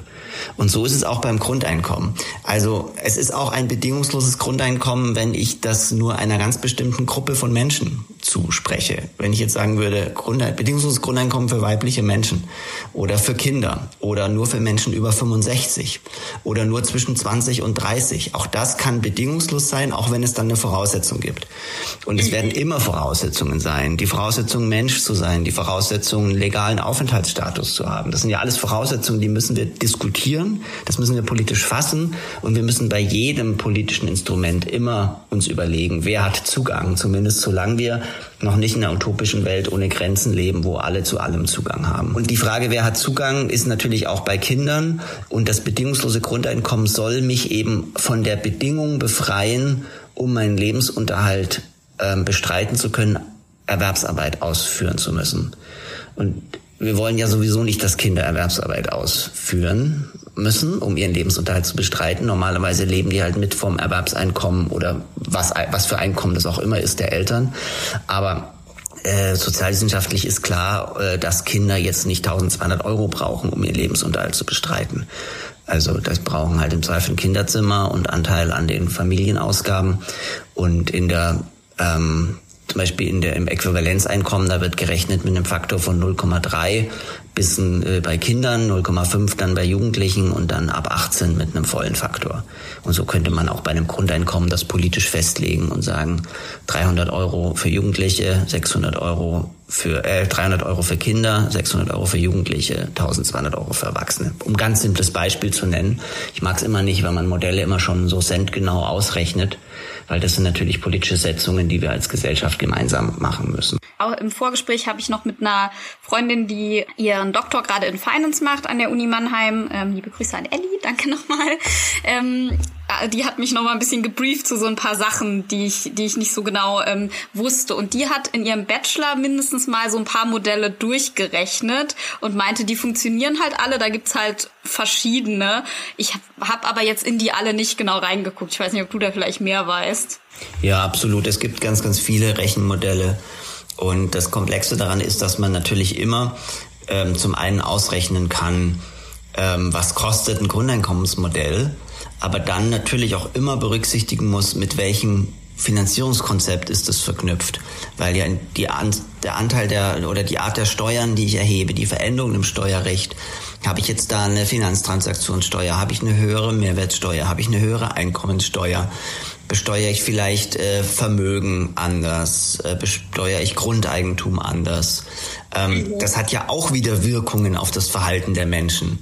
Und deswegen ist es jetzt ganz schwierig, unter einer Glasglocke einfach nur Grundeinkommen, also die Auszahlungsseite anzugucken, ohne jetzt die, die Einzahlung, also die Finanzierung über Steuern und Abgaben mit anzugucken. Das macht das Rechnen komplex. Und was es natürlich noch so noch komplexer macht, ist, dass Modellrechnungen kann ich natürlich immer ceteris paribus, also unter der Annahme, dass alle Menschen genau dasselbe weitermachen wie heute machen. Aber das ist ja gerade die spannende Frage. Wie verändert sich unser Verhalten, wenn wir eine Sicherheit haben über Grundeinkommen? Wenn sich vielleicht Lohn- und Preisgefüge verändern? Wenn sich Steuern verändern? Ändert das unser Verhalten? Und das hätte dann ja wieder eine Auswirkung auf die Finanzierung auf Grundeinkommen. Das macht das Ganze so komplex und deswegen reichen da eben auch Computersimulationen und Modellrechnungen meiner Meinung nach nicht aus, sondern wir brauchen Modellversuche, um da wirklich robustere und verbindlichere wissenschaftliche Erkenntnisse zu haben. Bleiben wir aber erstmal bei der Finanzierbarkeit. Du hast das ja gerade auch schon angesprochen ähm, mit den Steuern. Das ist ja so ein anderes Thema, was auch im Podcast angesprochen wurde von Sprenger und Sprenger. Ja, Steuern, mit Steuern allein ist das nicht finanzierbar. ähm, weil wir können es mit Einkommenssteuer nicht finanzieren, wurde da gesagt. Deshalb müssen wir es über die Mehrwertsteuer machen und dann trifft es ja die Unter- und die Mittelschicht, weil das ja bei Konsumbesteuerung immer so ist. Finanztechnisch von, von einer Finanzierungsfrage ist es eigentlich erstmal für die meisten Menschen relativ unerheblich, ob die Einkommensteuer steigt oder die Mehrwertsteuer. Da gibt es natürlich so Effekte, dass Menschen, die ihr Einkommen schneller wieder ähm, in einen Laden tragen, dann davon etwas mehr betroffen sind als andere. Aber insgesamt teile ich die Einschätzung nicht. Ich glaube, ein Grundeinkommen ließe sich sowohl rein über eine Einkommensteuer als auch sowohl über eine Umsatzsteuer finanzieren. Und das ist dann eine ganz andere Frage. Welche Steuerart hat welche Effekte? Welche Steuerart begünstigt reiche oder arme Menschen anders? Welche Steuerart hat welche Umverteilungseffekte? Ähm, das ist dann eigentlich keine Frage mehr, die mit Grundeinkommen zu tun hat sondern das ist eine Frage von, welche Steuerart hat welche Wirkung und welche finde ich besser oder schlechter. Und mhm. da ist auch immer ein bisschen äh, das Risiko in der Steuertheorie gibt es dann immer Überlegungen, was ist die perfekte Steuer. Aber in der Steuerpraxis heißt es eigentlich immer, die beste Steuer ist eine Mischung aus allem weil es ja auch Steuerflucht und Steuerhinterziehung gibt. Und auch reiche Menschen haben sehr viel bessere Mittel und Wege und Beratungsmöglichkeiten, um sich aus der Einkommensteuer rauszuentfernen und aus der Kapitalertragssteuer rauszuentfernen. Und Steuerlöcher, Schlupflöcher zu stopfen, könnte dann einen sehr viel größeren Effekt haben als das, was wir gerade diskutieren. Und insgesamt sagt man eigentlich oft, ähm, wenn man die Steueraufkommen möglichst gut verteilt über verschiedene Steuerarten, dann lohnt sich halt Steuerflucht und Steuervermeidung nicht mehr so sehr weil jede einzelne Steuer nicht ganz so hoch ist und es ist immer gefährlich, mit einer Riesensteuer möglichst viel finanzieren zu wollen und nicht auf dieses Mischprinzip setzen zu wollen, gerade was Steuerflucht und Steuervermeidung angeht. Was man halt zu dem Mehrwertsteuerpunkt auf jeden Fall sagen kann, was schon stimmt, ist, dass Menschen mit geringerem Einkommen auf jeden Fall verhältnismäßig zu ihrem Einkommen mehr Geld für Konsum ausgeben, als das reiche Menschen machen. Das heißt, selbst wenn gesamtgesellschaftlich gesehen zwar reiche Menschen viel Geld in Konsum stecken, ist trotzdem relativ für die Individuen gesehen auf jeden Fall dann in Anführungsstrichen arme Menschen härter trifft. Deshalb kann man schon sagen, was du ja auch gerade angedeutet hast, okay, jetzt wirklich rein auf die Mehrwertsteuer zu setzen, ist vielleicht nicht das Fairste und vielleicht auch nicht unbedingt das, was wir ähm, erreichen wollen damit. Wie du aber auch sagst, geht es auch gar nicht so sehr darum, wir machen jetzt das eine, weil das andere funktioniert nicht, sondern es ist halt einfach ein bisschen komplexer als das. Und es gibt, glaube ich, auch Modelle, in denen es auch eher um negative Einkommenssteuer geht. Absolut. Das Elegante an der Einkommenssteuer ist, dass man es eben direkt im Finanzamt verrechnen könnte. Das ist diese negative Einkommensteuer, weil einfach die Einkommensteuer auch beim Individuum ansetzt, auch bei der Person. Und dann kann man eben sagen, okay, Frauke, du hast jetzt Anspruch von 1200 Euro Grundeinkommen, du musst jetzt aber Einkommensteuer in Höhe von 800 Euro zahlen und dann zahlen wir jetzt netto 400 Euro aus. Und das geht natürlich mit der Mehrwertsteuer nicht, weil die Mehrwertsteuer wird ja im Laden erhoben, die gibt dann, der, gibt dann der Laden, äh, das Unternehmen an den Staat weiter und da funktioniert diese elegante Verrechnung nicht. Aber ansonsten ist es eigentlich eher, eher eine fiskal sozialpolitische Frage, wie man eben Steuern sieht. Die Mehrwertsteuer hat dann wieder den großen Vorteil, dass Waren und, und Dienstleistungen, die wir aus dem Ausland importieren, an der Grenze eben auch besteuert werden.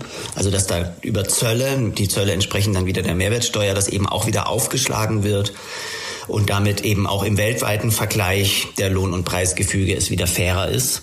Also da hat die dann wieder einen guten Effekt und vielleicht ist auch, um die die Ungleichheit in Deutschland zu, zu verringern, auch eine Vermögenssteuer ein sehr viel besseres Mittel, als jetzt zu sagen, oh weia, wir müssen lieber die Einkommensteuer zwei Prozent erhöhen als die Mehrwertsteuer.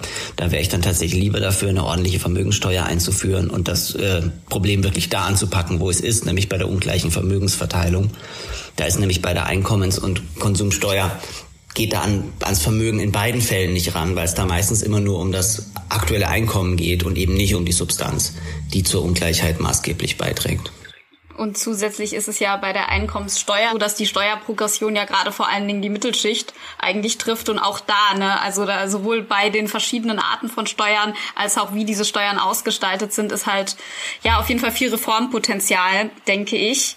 Und was du auch gerade angesprochen, hast mit dem Zusammenhang von Zöllen und ähm, der Mehrwertsteuer, das entkräftet auch ein bisschen das Argument, was auch im Podcast genannt wurde, dass ähm, ja dann die Reichen, die dann halt sich da irgendwie davor ähm, drücken wollen vor dieser höheren Mehrwertsteuer, dann einfach, ich glaube, sie haben es irgendwie so gesagt, ja, dann kaufen die halt den äh, Diamantring für die Freundin im Ausland. Klar, wenn sie den dann über die Grenze schmuggeln und die Steuer dann vermeiden, dann machen sie sich halt strafbar. Und das ist tatsächlich ein Problem, Steuerflucht und Steuervermeidung.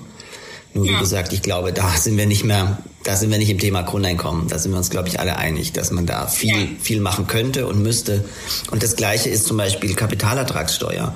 Also wir haben eine, eine Besteuerung auf Einkommen mit einem Spitzensteuersatz um die 50 Prozent, aber auf Kapitalerträge nur 25 Prozent. Mhm. Und das macht halt auch ganz viel Steuergestaltung möglich, indem ich dann Einkommen am Schluss doch zu Kapitalertrag umdefiniere. Und äh, das ist jetzt im, jemand, äh, in, im Mittelverdienende haben davon keinen Vorteil, aber reiche Menschen haben da sehr viel Vorteile, wenn sie solche Steuerspartricks anwenden. Und tatsächlich hätte eine negative Einkommensteuer verbunden mit einer sogenannten Flat Tax, also einer fixen Steuer auf jeden dazu verdienten Euro, hätten sehr, sehr schöne Vorteile, weil man dann einfach jeden Euro, egal von wem, egal wann er verdient wird, egal ob im Unternehmen oder von der Privatperson, einfach einem fixen Steuersatz unterstellen könnte. Und das Grundeinkommen in der Kombination mit diesem fixen Steuersatz würde trotzdem eine Progression erzeugen. Das heißt, wir haben weiterhin diese, diesen Ausgleich einer Progression. Aber jeder dazu verdiente Euro unterliegt dem gleichen Steuersatz. Und das macht sehr viel Vereinfachungspotenzial und gleichzeitig äh, lässt es auch Steuervermeidung sehr viel unattraktiver werden. Das finde ich persönlich sehr elegant an so einer negativen Einkommensteuer. Was wäre jetzt nochmal, das habe ich nicht ganz verstanden, der Unterschied zwischen dieser Flat Tax und der Progression, wie sie gerade ist? Progression in, in der, bei der Flat Tax ist zwar, wird zwar offiziell jeder Euro gleich besteuert. Also es ist quasi flach, es ist keine Progression mehr. Daher auch mhm. der Name Flat Tax. Aber dadurch, dass du ja am Anfang das Grundeinkommen bekommst, also quasi wie deinen Steuerfreibetrag schon mal in Cash ausbezahlt, hast du trotzdem eine Progression. Also wie in dem. Beispiel vorher, du verdienst gar nichts, dann bekommst du die 1200 Euro komplett. Du verdienst 500 Euro, dann werden dir 250 Euro abgezogen, du hast aber immer noch 950 Euro. Und je mehr du quasi verdienst, umso geringer wird der Effekt von dem Grundeinkommen als Sockelfreibetrag. Und wenn du 50.000 Euro verdienst, dann musst du 25.000 Euro Steuern zahlen bei einer Flat Tax von 50 Prozent und die 1.000 Euro Grundeinkommen obendrauf machen keinen Unterschied mehr aus. Das heißt, dann hast du quasi wieder so einen Spitzensteuersatz erreicht. Wenn du aber 2.400 Euro verdienst, dann bekommst du 1200 Euro Grundeinkommen, gibst die Hälfte von den 2400 wieder ab, hast also genau null und bist damit auf einem Steuersatz von 0%. Und ab dem Moment über 2400 Euro steigt er dann ganz sanft an von 0% bis zum Spitzensteuersatz von 50%. Und da steckt dann wieder die Progression drin. Und das würde beides parallel passieren. Genau, das würde beides parallel passieren. Du hast ein Grundeinkommen, gleichzeitig wird jeder dazu verdiente Euro mit dem gleichen Steuersatz besteuert und du musst dir nicht mehr überlegen, oh, schreibe ich es lieber auf die Lohnsteuerkarte von dem einen Ehepartnerin oder von der anderen Ehepartnerin, das mit den Steuerklassen wäre weg. Lasse ich es lieber im Unternehmen oder ziehe es mir jetzt raus, das ist weg. Ähm, schreibe ich jetzt noch schnell die Rechnung in 2021 oder schiebe ich es lieber aufs nächste Steuerjahr? Alles das ist unerheblich, weil jeder Euro immer gleich besteuert wird.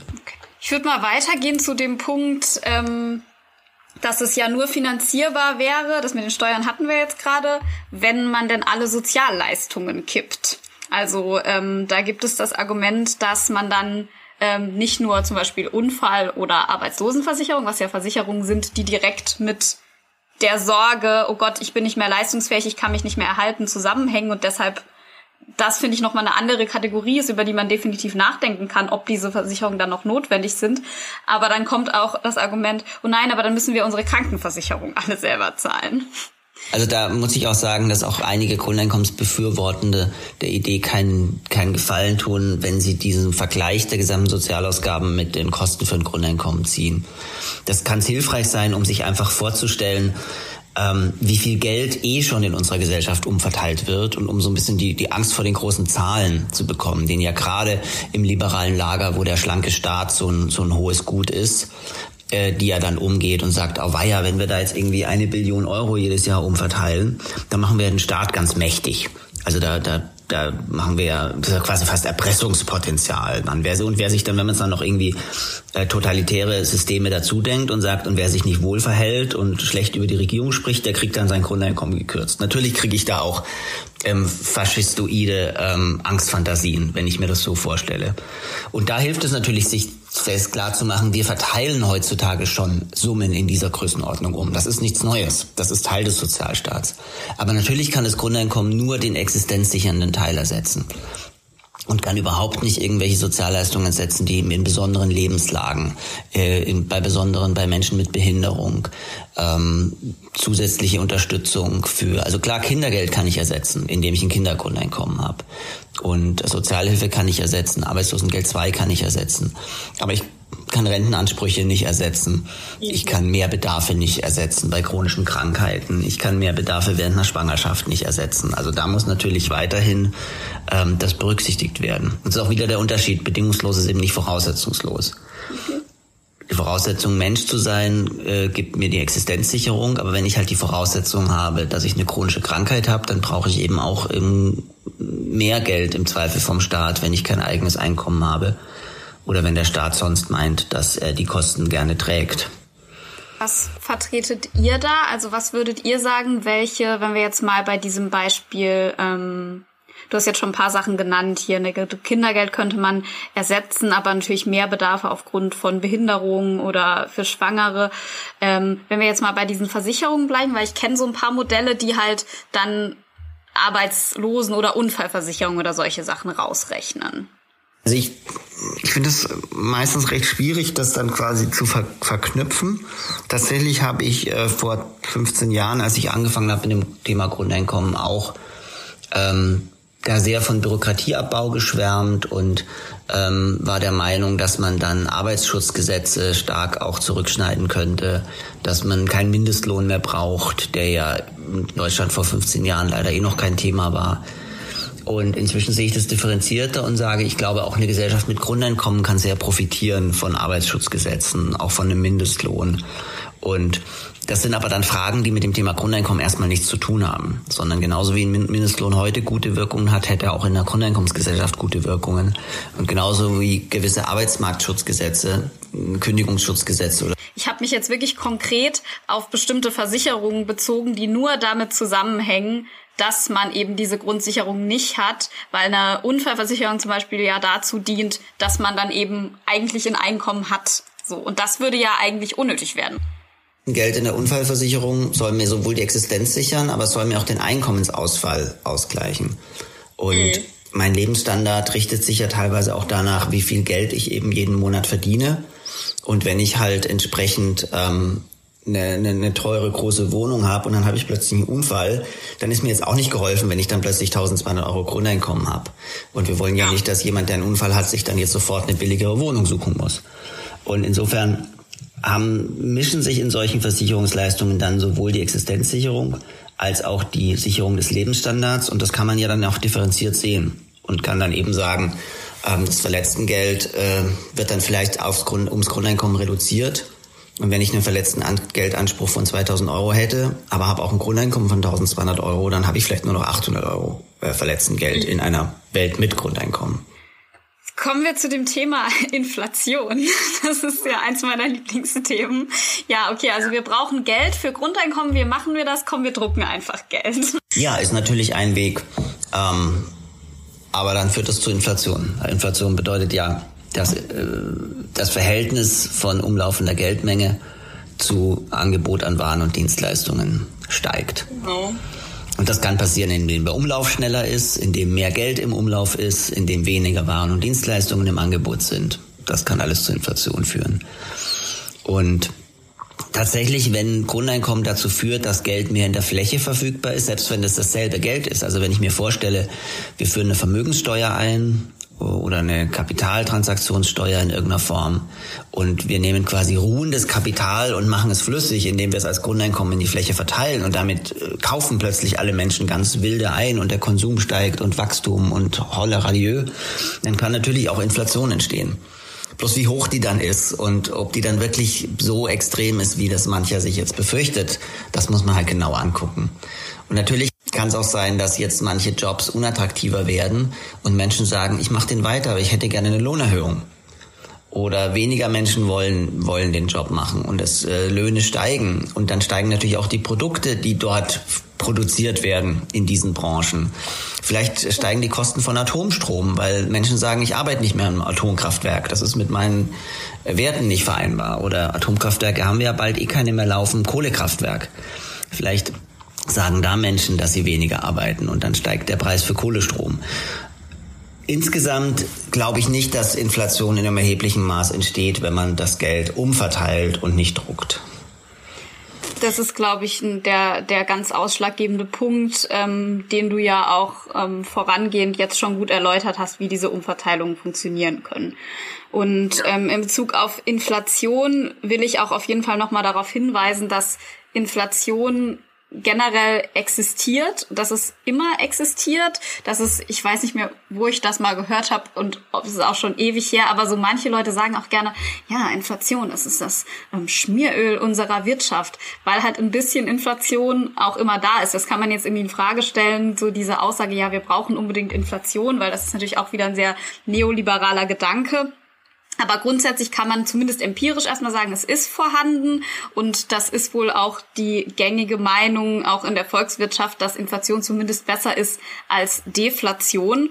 Und auch da muss man halt auf die Höhe achten. Also nicht, wenn ein bisschen, wenn die Geldmenge im Verhältnis zu ähm, zur, zur, ähm, zur Menge an Waren sich verschiebt, dann haben wir nicht gleich automatisch eine Hyperinflation. Und wie du ja auch sagtest, ähm, hängt, hängt das ja auch zusammen mit, wir haben mehr, ähm, wir, die Menschen haben mehr Geld, die Menschen geben mehr Geld aus, dadurch entstehen wieder mehr Produkte. Menschen kommen in einer anderen Ver Verhandlungsposition in ihrem, äh, in ihrem Job, den sie gerade haben. Ähm, ich, ich rutsche jetzt, glaube ich, schon in andere Themen rein, ähm, aber generell vielleicht erstmal so weit gesagt, eine Inflation ist erstmal nicht der Teufel, äh, ist auch nicht unüblich und generell könnte man das auch allen staatlichen Konjunkturpaketen im Prinzip vorwerfen. Total. Dann die beiden äh, folgenden Argumente gehören auch ein bisschen zusammen. Das eine ist, oh, niemand arbeitet mehr, Menschen sind faul. Das andere ist, es ist wieder natürlich und asozial, da eine Minderheit eine faule Mehrheit ernährt das ja Grundeinkommen ist gleich Kommunismus. Also alle arbeiten nur noch freiwillig und unentlohnt. Ja, das ist so die, die Angst, die da gezeichnet wird. Ja, und was mich an dem Argument tatsächlich auch aufregt, also weniger, ähm, es gibt viele Argumente da, wie du jetzt auch gemerkt hast, da reagiere ich eher rein technisch drauf und versuche halt äh, volkswirtschaftliche Zusammenhänge zu erklären. Aber was mich an dem Argument so aufregt, ist, es wird immer so gezeichnet, als wären wir eine Erwerbsarbeitsgesellschaft. Aber es ist halt nur so grob die Hälfte unserer Bevölkerung, die in Erwerbsarbeit nachgeht. Und äh, da gibt's andere, die sind Kinder, da gibt's Menschen, die sind in Ausbildung, die bilden sich weiter, die bilden sich fort. Da gibt's Menschen, die können nicht mehr arbeiten äh, aufgrund von, von Krankheit oder von Unfällen oder aufgrund ihres Alters oder wollen nicht mehr arbeiten Erwerbsarbeiten. Dann gibt es ganz, ganz großen Bereich der Sorgearbeit, der Care-Arbeit, der Familienarbeit, der äh, unentgeltlichen Pflege, der Kindererziehung.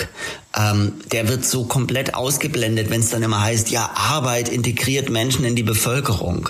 Und äh, ja, dann fucking integriert bitte mal die andere Hälfte der Bevölkerung. Dann integriert bitte mal die vielen, meist ja immer noch bis heute weiblichen Menschen, die zu Hause die Care-Arbeit machen, gerade jetzt während Corona diese Last der, der, des Homeschoolings, der Kinderbetreuung übernehmen, ähm, dann nehmt das Problem doch bitte ernst. Das ist doch nicht nur, wenn wir plötzlich Grundeinkommen einführen da. Also wenn, wenn ihr recht habt mit dieser starken integrativen Kraft von, von Arbeit, dann müsst ihr doch das Problem jetzt angehen, völlig unabhängig von Grundeinkommen, dass wir quasi nur die Hälfte der Bevölkerung, die privilegierte Hälfte, die Erwerbsarbeiten darf, in diesen in diese würdegebenden wonnevollen Integrationsprozess äh, integrieren und die andere Hälfte dann irgendwie ausschneiden, was natürlich nicht so ist. Es gibt ja auch für Menschen, die keine Erwerbsarbeit machen, viele Möglichkeiten, sich zu integrieren. Sie sind nur schwerer erreichbar. Und da müssen wir Barrieren abbauen. Und ich glaube, dass das Grundeinkommen da eher hilft. Wenn man in die Pilotstudien guckt, Es äh, wurde tatsächlich in einigen Studien weniger gearbeitet. Das sind dann mal fünf, mal zehn, mal 15 Prozent im Mittel, je nachdem, welche Altersgruppe und wo ich genau hingucke, welche soziale Gruppe. Aber wenn man dann guckt, was sind die Gründe für die weniger Arbeit, dann gibt es vor allem zwei Gründe. Und das ist mehr Bildung, mehr Ausbildung. Also Menschen gehen länger zur Schule, brechen nicht ab, um zu jobben, streben einen höheren An An Abschluss an, machen ein zweites Studium, also qualifizieren sich weiter. Oder es ist eben Familienzeit, Kinderzeit, Menschen mit Kindern, Alleinerziehende, die dann weniger arbeiten, die nicht aufhören, erwerbs zu arbeiten, die aber ihr Stundenmaß reduzieren können. Und das finde ich total absurd zu sagen, wenn ein alleinerziehendes Elternteil jetzt statt 40 Stunden in der Woche irgendwie 25 arbeitet und mehr Zeit für die Kindererziehung hat, dass das dann dazu führt, dass die Person schlechter in die Gesellschaft integriert ist. Insbesondere, wenn sie sich dann frei entscheiden kann, ob sie vielleicht trotzdem 40 Stunden arbeiten will und die Kinder sind in der Kita gut aufgehoben oder ob sie eben lieber nur 25 oder 15 Stunden oder wie auch immer arbeitet, dann finde ich, entstehen Freiheitsgrade und es ist nicht so diese selig machende Arbeitsplatz, äh, der uns integriert. Und äh, Gott sei Dank zwingt mich Vater Staat dazu, mit Androhung von Sanktionen, damit ich da nicht rausfalle, sondern es ja. ist halt ein Freiheitsaspekt da drin, der mir ganz, ganz wichtig ist.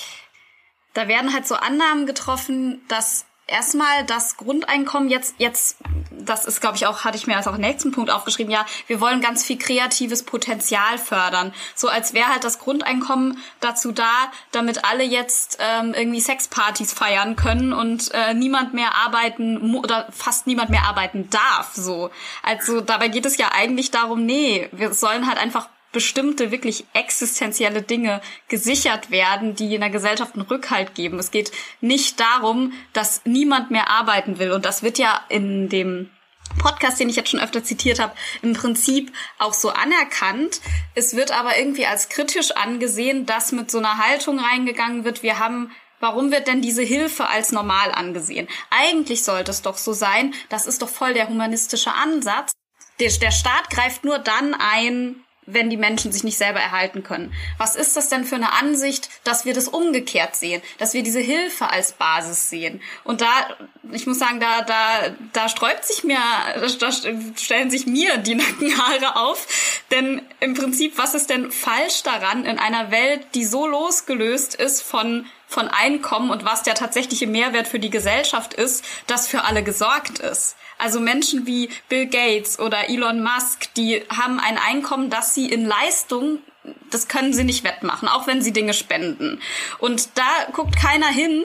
Und auf der anderen Seite, wenn dann jemand, der obdachlos ist, in dieser Großbritannien-Studie beispielsweise, ähm, wird dann hingeguckt, diese Menschen ähm, kosten vorher den Staat 400.000 Pfund, jetzt kosten sie 50.000 Pfund, was ja eigentlich wirtschaftlich erstmal gut klingt und was ja wahrscheinlich an anderer Stelle auch ein Argument für diese Menschen wäre zu sagen, ja, das, das finden wir doch gut, wenn das billiger ist, machen wir das so. Gleichzeitig wird dann aber hingeguckt, so ja, aber warum sollten wir denen das denn einfach geben? Und ich finde es interessant, dass da so genau hingeguckt wird, bei diesen Menschen. Da müssen die unbedingt, die müssen sich abarbeiten, die müssen Teller wäschen und dann, dann werden sie irgendwann glücklich. Ja, absolut. Wo kommen wir dahin, wenn wir Menschen was, was freigiebig einfach geben, einfach schenken? Das ist, als würde man die Grundlogik unserer Gesellschaft quasi außer Kraft setzen. Und dann landen wir entweder alle in der, in der Hölle oder halt eben in diesem äh, Land, wo alle faul sind, alles verrottet, alle so, so quasi so sozialistische Dystopien von ähm, Wohlstand geht weg und alles verfällt und als würde nur dieses, dieses Getriebensein nach Leistung dazu führen, dass unsere Gesellschaft funktioniert und quasi unsere Überlegenheit dann auch im weltweiten Wettbewerb und was dann alles da kommt, quasi sichern. Dass, dass dieser Druck, wir brauchen den Druck halt, so sind wir Menschen halt, wir brauchen den Druck. Genau. Das wird ja auch erwähnt in dem Podcast gegen Ende. Also mir fehlt da irgendwie der Druck und das klingt für mich erstmal nach einem Selbstzweck, weil wir, wir brauchen ja nicht den Druck einfach, weil wir den Druck brauchen, sondern wir möchten ja einfach, dass die Gesellschaft funktioniert. Und momentan, wie du ja gerade eben auch schon sagtest, ähm, es arbeiten momentan in Lohnarbeit nur ungefähr 50 Prozent und trotzdem gibt es ja andere Grundpfeiler, die die Gesellschaft am Laufen halten. Ähm, da kam dann auch das Argument, ja, dass Frau, dass wenn man dann ein, ein Grundeinkommen einsetzt, dann ähm, sind ja auch eigentlich, weil dann wahrscheinlich vor allen Dingen Frauen weniger arbeiten gehen würden, dann wären ja die ganzen Erfolge im Feminismus und bei den Führungskräften dadurch gedämmt. Ich meine, das ist nochmal, das hatte ich in einer anderen Podcast-Folge, so ein anderes Thema, dass wir Probleme nicht lösen, indem jetzt ähm, wir ganz viele Girl-Bosses haben. Ähm, aber ich als Frau, also ich fühle mich nicht besonders diskriminiert, wenn ich jetzt nicht mehr arbeiten gehen muss, ähm, neben meinen, dass ich Kinder großziehe und Care-Arbeit leiste, sondern mich entscheiden kann, ob ich arbeiten gehen kann.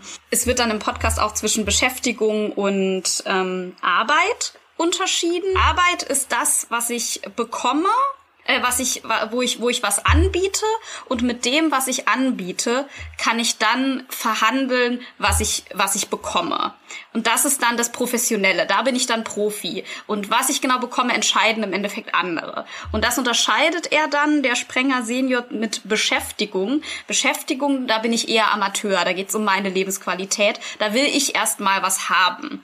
Und ich also ich, ich verstehe diese Unterscheidung terminologisch schon nicht so ganz. Ähm, aber ich muss dann halt denken an, okay, ist dann Beschäftigung wäre dann für ihn Care-Arbeit. Ich komme da nicht so ganz hinterher, weil das sind ja auch Dinge, die, wo ganz viele Leute eigentlich schon in Vorschuss an ich gebe was bieten und nicht einfach nur was kriegen wollen, so wie da argumentiert wird. Ähm, die vor allem äh, er benutzt zwar den Begriff Beschäftigung, aber vor allem auch dadurch, dass er die Arbeit als das Professionelle darstellt, bekommt es so einen Unterton von, naja, das ist dann Hobby, so, also Freizeitbeschäftigung, so. Und das wird dann auch nicht mehr ernst genommen. Und da sehen wir halt äh, aus meiner Sicht so ein, so ein patriarchales Paradigma, ähm, wo eben nur der direkte Tausch, nur der direkte im Wettbewerb, also wenn mein Produkt, wenn mein Angebot im Wettbewerb gewinnt, wenn ich jemand finde, der eins zu eins im Tausch mir Geld gibt für das, was ich tue, ähm, dann ist meine Arbeit was wert. Und dann ist es nicht mehr Freizeitbeschäftigung, sondern ist es Arbeit. Und es gibt ja aber auch ganz andere Wirtschaftstheorien. Da kommen wir dann zum Problem der Commons, ähm, wo eben nicht der direkte Nutzen meiner Arbeit, den ich dann auf meinem Bankkonto sehe, denn das gesellschaftliche Wohl erhöht, sondern die Gemeindewiese, die Allmende, die allen gemeinsam gehört, die alle gemeinsam pflegen, damit sie nächstes Jahr wieder genügend Gras hat für die, für die Weiden, Weidetiere, die Fischgründe, die alle gemeinsam, alle Fischerinnen und Fischer gemeinsam nur so weit ähm, jedes Jahr befischen, damit genügend Nachwuchs im nächsten Jahr wieder da ist, damit auch im nächsten Jahr wieder genug zum Fischen da ist. Das sind ja Verhaltensweisen, die total wichtig sind und die in unserer Wettbewerbs äh, wettbewerbskapitalistischen Gesellschaft leider ja zu kurz kommen, wie wir oft sehen. Und gerade Kindererziehung ist ja eine enorme Investition. Also wenn ich Kinder erziehe, wenn ich Bildungsarbeit mache, dann äh, entsteht dann enormer gesellschaftlicher Mehrwert, der sich aber finanziell vielleicht 10, 20, 30 Jahre später durch das Erwerbseinkommen, die dann die Kinder mit einer guten Bildung ähm, später mal haben oder die Erfindungen, die die das politische Engagement, also diese Persönlichkeitsbildung, die zahlt sich ja in einer gewissen Weise erst viel viel später aus. Und das sind ja klassisch Tätigkeiten, die wir in unserer Gesellschaft Frauen zuschreiben, ja pflegen, erziehen, also alle dieses dieses hegende, pflegende, langfristige, das machen die Frauen und so den schnellen Erfolg an der Börse, den machen die Männer. Das ist ja so das alte patriarchale Bild, was da ganz viele Jahrhunderte gezeichnet wurde. Und äh, so sehe ich auch die Argumentation. Und interessanterweise ist, wenn man Grundeinkommen eben anders versteht, vielleicht auch als Anteil an den Commons. Ich meine, wir haben uns alle dran gewöhnt, dass äh, wir eine Infrastruktur haben, Verkehrsinfrastruktur, öffentlicher Nahverkehr, ähm, dass wir Gehsteige haben und nicht mehr im Schlamm irgendwie äh, durch die Straßen laufen. Und dass das allen zur Verfügung steht, bedingungslos und kostenfrei. Und dass wir das dann steuerfinanziert finanzieren. Und wenn ich mir vorstelle, das Grundeinkommen ist eben auch eine Erweiterung. Es, es gibt äh, Länder mit freier Gesundheitsvorsorge in Großbritannien und niemand sagt, Großbritannien ist sozialistisch. Und jeder kann einfach Gesundheitsdienstleistungen in Anspruch nehmen. Und genauso kann es mit einem Erwerbseinkommen sein, kann es kostenfreier öffentlicher Nahverkehr sein und jeder kann einfach ohne Ticket, ticketlos da mitfahren. Und das Grundeinkommen ist eigentlich nur freies Internet. Das ist alles nur quasi ein Weiterdenken zu sagen, ja, und jeder kann auch, es gibt Länder, da kann man Brot kostenfrei in den Bäckereien abholen. Also ein Grundnahrungsmittel. Das ist nicht Grundeinkommen, ist nicht die große Revolution, sondern es ist ein Weiterdenken von Dingen, die wir schon tun. Und gerade im Bodenrecht ähm, wenn ich dann noch einmal zurückspringen darf, dann auch zu dem Thema Steuern. Wir haben halt ein Bodenrecht, wo einigen Menschen qua Erbe viel, viel Boden gehört und anderen gehört ganz wenig. Wenn ich mir vorstelle, dass es Commons sind, dass der Boden allen gemeinsam gehört und jeder quasi seinen Anteil an dieser, dieser gesellschaftlichen, an diesem gesellschaftlichen Wert bekommt, ähm, ich habe es für NRW. Die Leute schon Planwirtschaft schreien. Genau, das ist natürlich, ähm, wenn man jetzt sagen würde, es gibt die große Bodenreform, alle Boden wird enteignet und alles gehört allen, dann klingt das irgendwie nach Planwirtschaft und Sozialismus. Wenn ich aber einfach nur sage, ich erhebe eine Steuer auf Bodenvermögen, dann und nehme da irgendwie ein Prozent Steuern auf Bodenwert pro Jahr, dann kann ich damit jedem Menschen 100 Euro Grundeinkommen auszahlen. Und dann kann ich auch sagen, das ist eine, eine Vergütung, eine Entschädigung dafür, dass andere Menschen Boden als privat deklarieren und ihn für sich privat nutzen und du den eben nicht nutzen darfst, weil dann der Zaun drumherum steht, weil da Betreten verboten drauf steht und wenn du es doch betrittst, kommt die Polizei und wirft dich wieder raus. Dafür kriegst du eine Kompensation, dafür kriegst du dein Grundeinkommen. Und insofern kann man Grundeinkommen auch als ein Mittel sehen, um eben Ungleichheit auszugleichen, weil äh, der Wohlstand ist eben nicht gleich verteilt. Und Grundeinkommen muss nicht sein etwas, wo wir sagen, wir stellen Menschen ruhig oder wir machen sie faul, sondern kann auch einfach nur der faire, gerechte Anteil sein am Reichtum dieser Welt. Insbesondere, wenn wir dann über ein weltweites Grundeinkommen reden und sagen, jeder kriegt irgendwie 20 Dollar im Monat, um die Armut zu, äh, zu äh, vermeiden und zu, zu verhindern. Und ähm, da haben wir gerade als kolonialistische Gesellschaft im globalen Norden eigentlich aus meiner Sicht auch eine Verantwortung zu sagen, da ist eine Kompensation dringend nötig, weil es ist kein Zufall, dass der Reichtum weltweit so ungleich verteilt ist. Ja, sondern das ist halt ein, ein Ergebnis ähm, von sowohl dem kolonialen Erbe als auch von unserem kapitalistischen, äh, entfesselten kapitalistischen System. Und ich finde es auch wichtig, nochmal zu betonen, dass ähm, das Grundeinkommen eben nicht einfach ein kommunistisches System einfügen will, sondern dass es im Prinzip alles, was damit passiert, folgt ja weiterhin dieser Marktlogik. Die können wir ja nur, weil wir jetzt ähm, eine politische Forderung stellen und hier und da ähm, Reformen in irgendwelche Richtungen möchten, wird sich nicht plötzlich das ganze System ändern. Und eine Einführung des Grundeinkommens selbst in der kapitalistischen Logik führt es nicht zwingend zu den ähm, befürchteten ähm, Ergebnissen, dass Menschen eben nicht mehr arbeiten wollen. Ähm, es gibt in äh, der Volkswirtschaft äh, den Einkommenseffekt oder den Substitutionseffekt.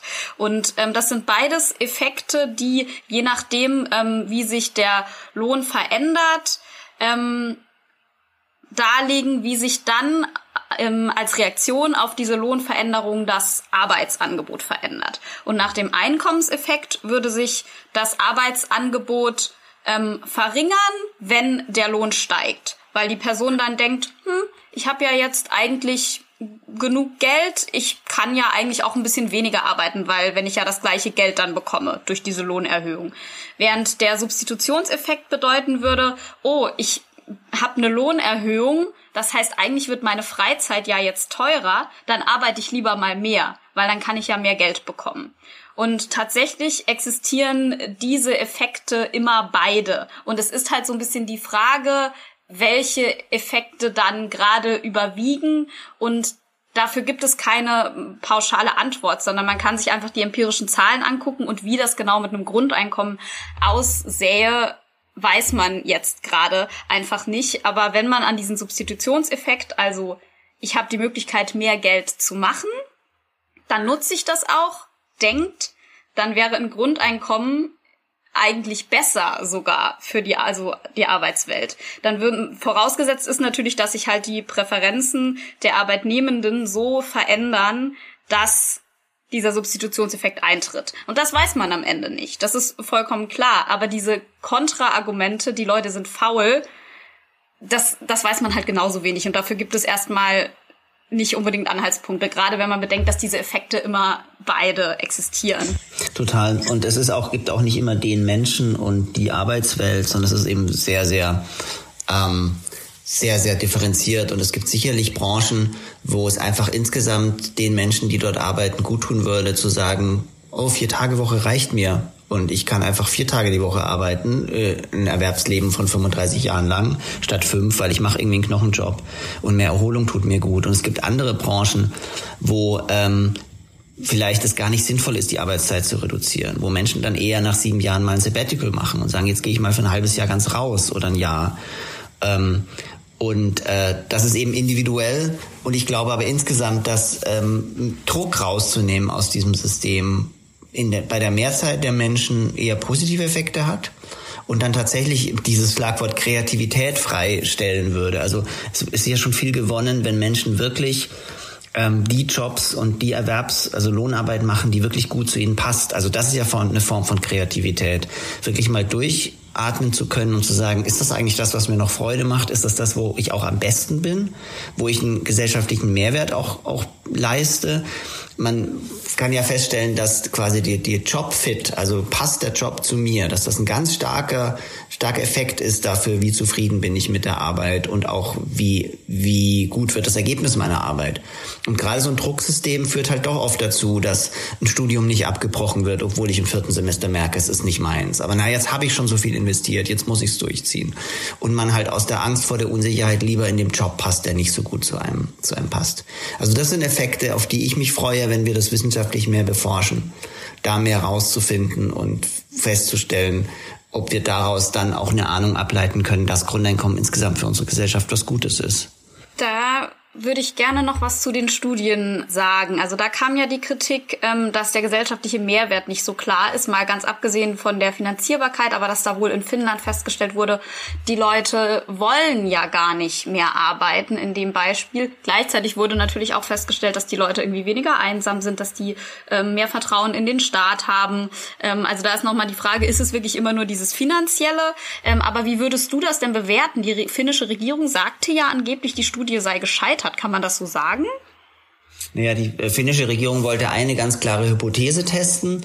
Ähm, sparen wir Geld, wenn wir statt bedingten Sozialleistungen ein bedingungsloses Grundeinkommen ausbezahlen? Also da ging es noch nicht mal um eine volkswirtschaftliche Gesamtrechnung, ähm, wo man dann auch noch vielleicht Wirtschaftswachstum und höhere Steuereinnahmen mit reinrechnet, sondern wirklich nur zahlen wir an dem Auszahlungspunkt, an dem an dem Tresen, wo das Geld rübergereicht wird, sparen wir da netto Geld.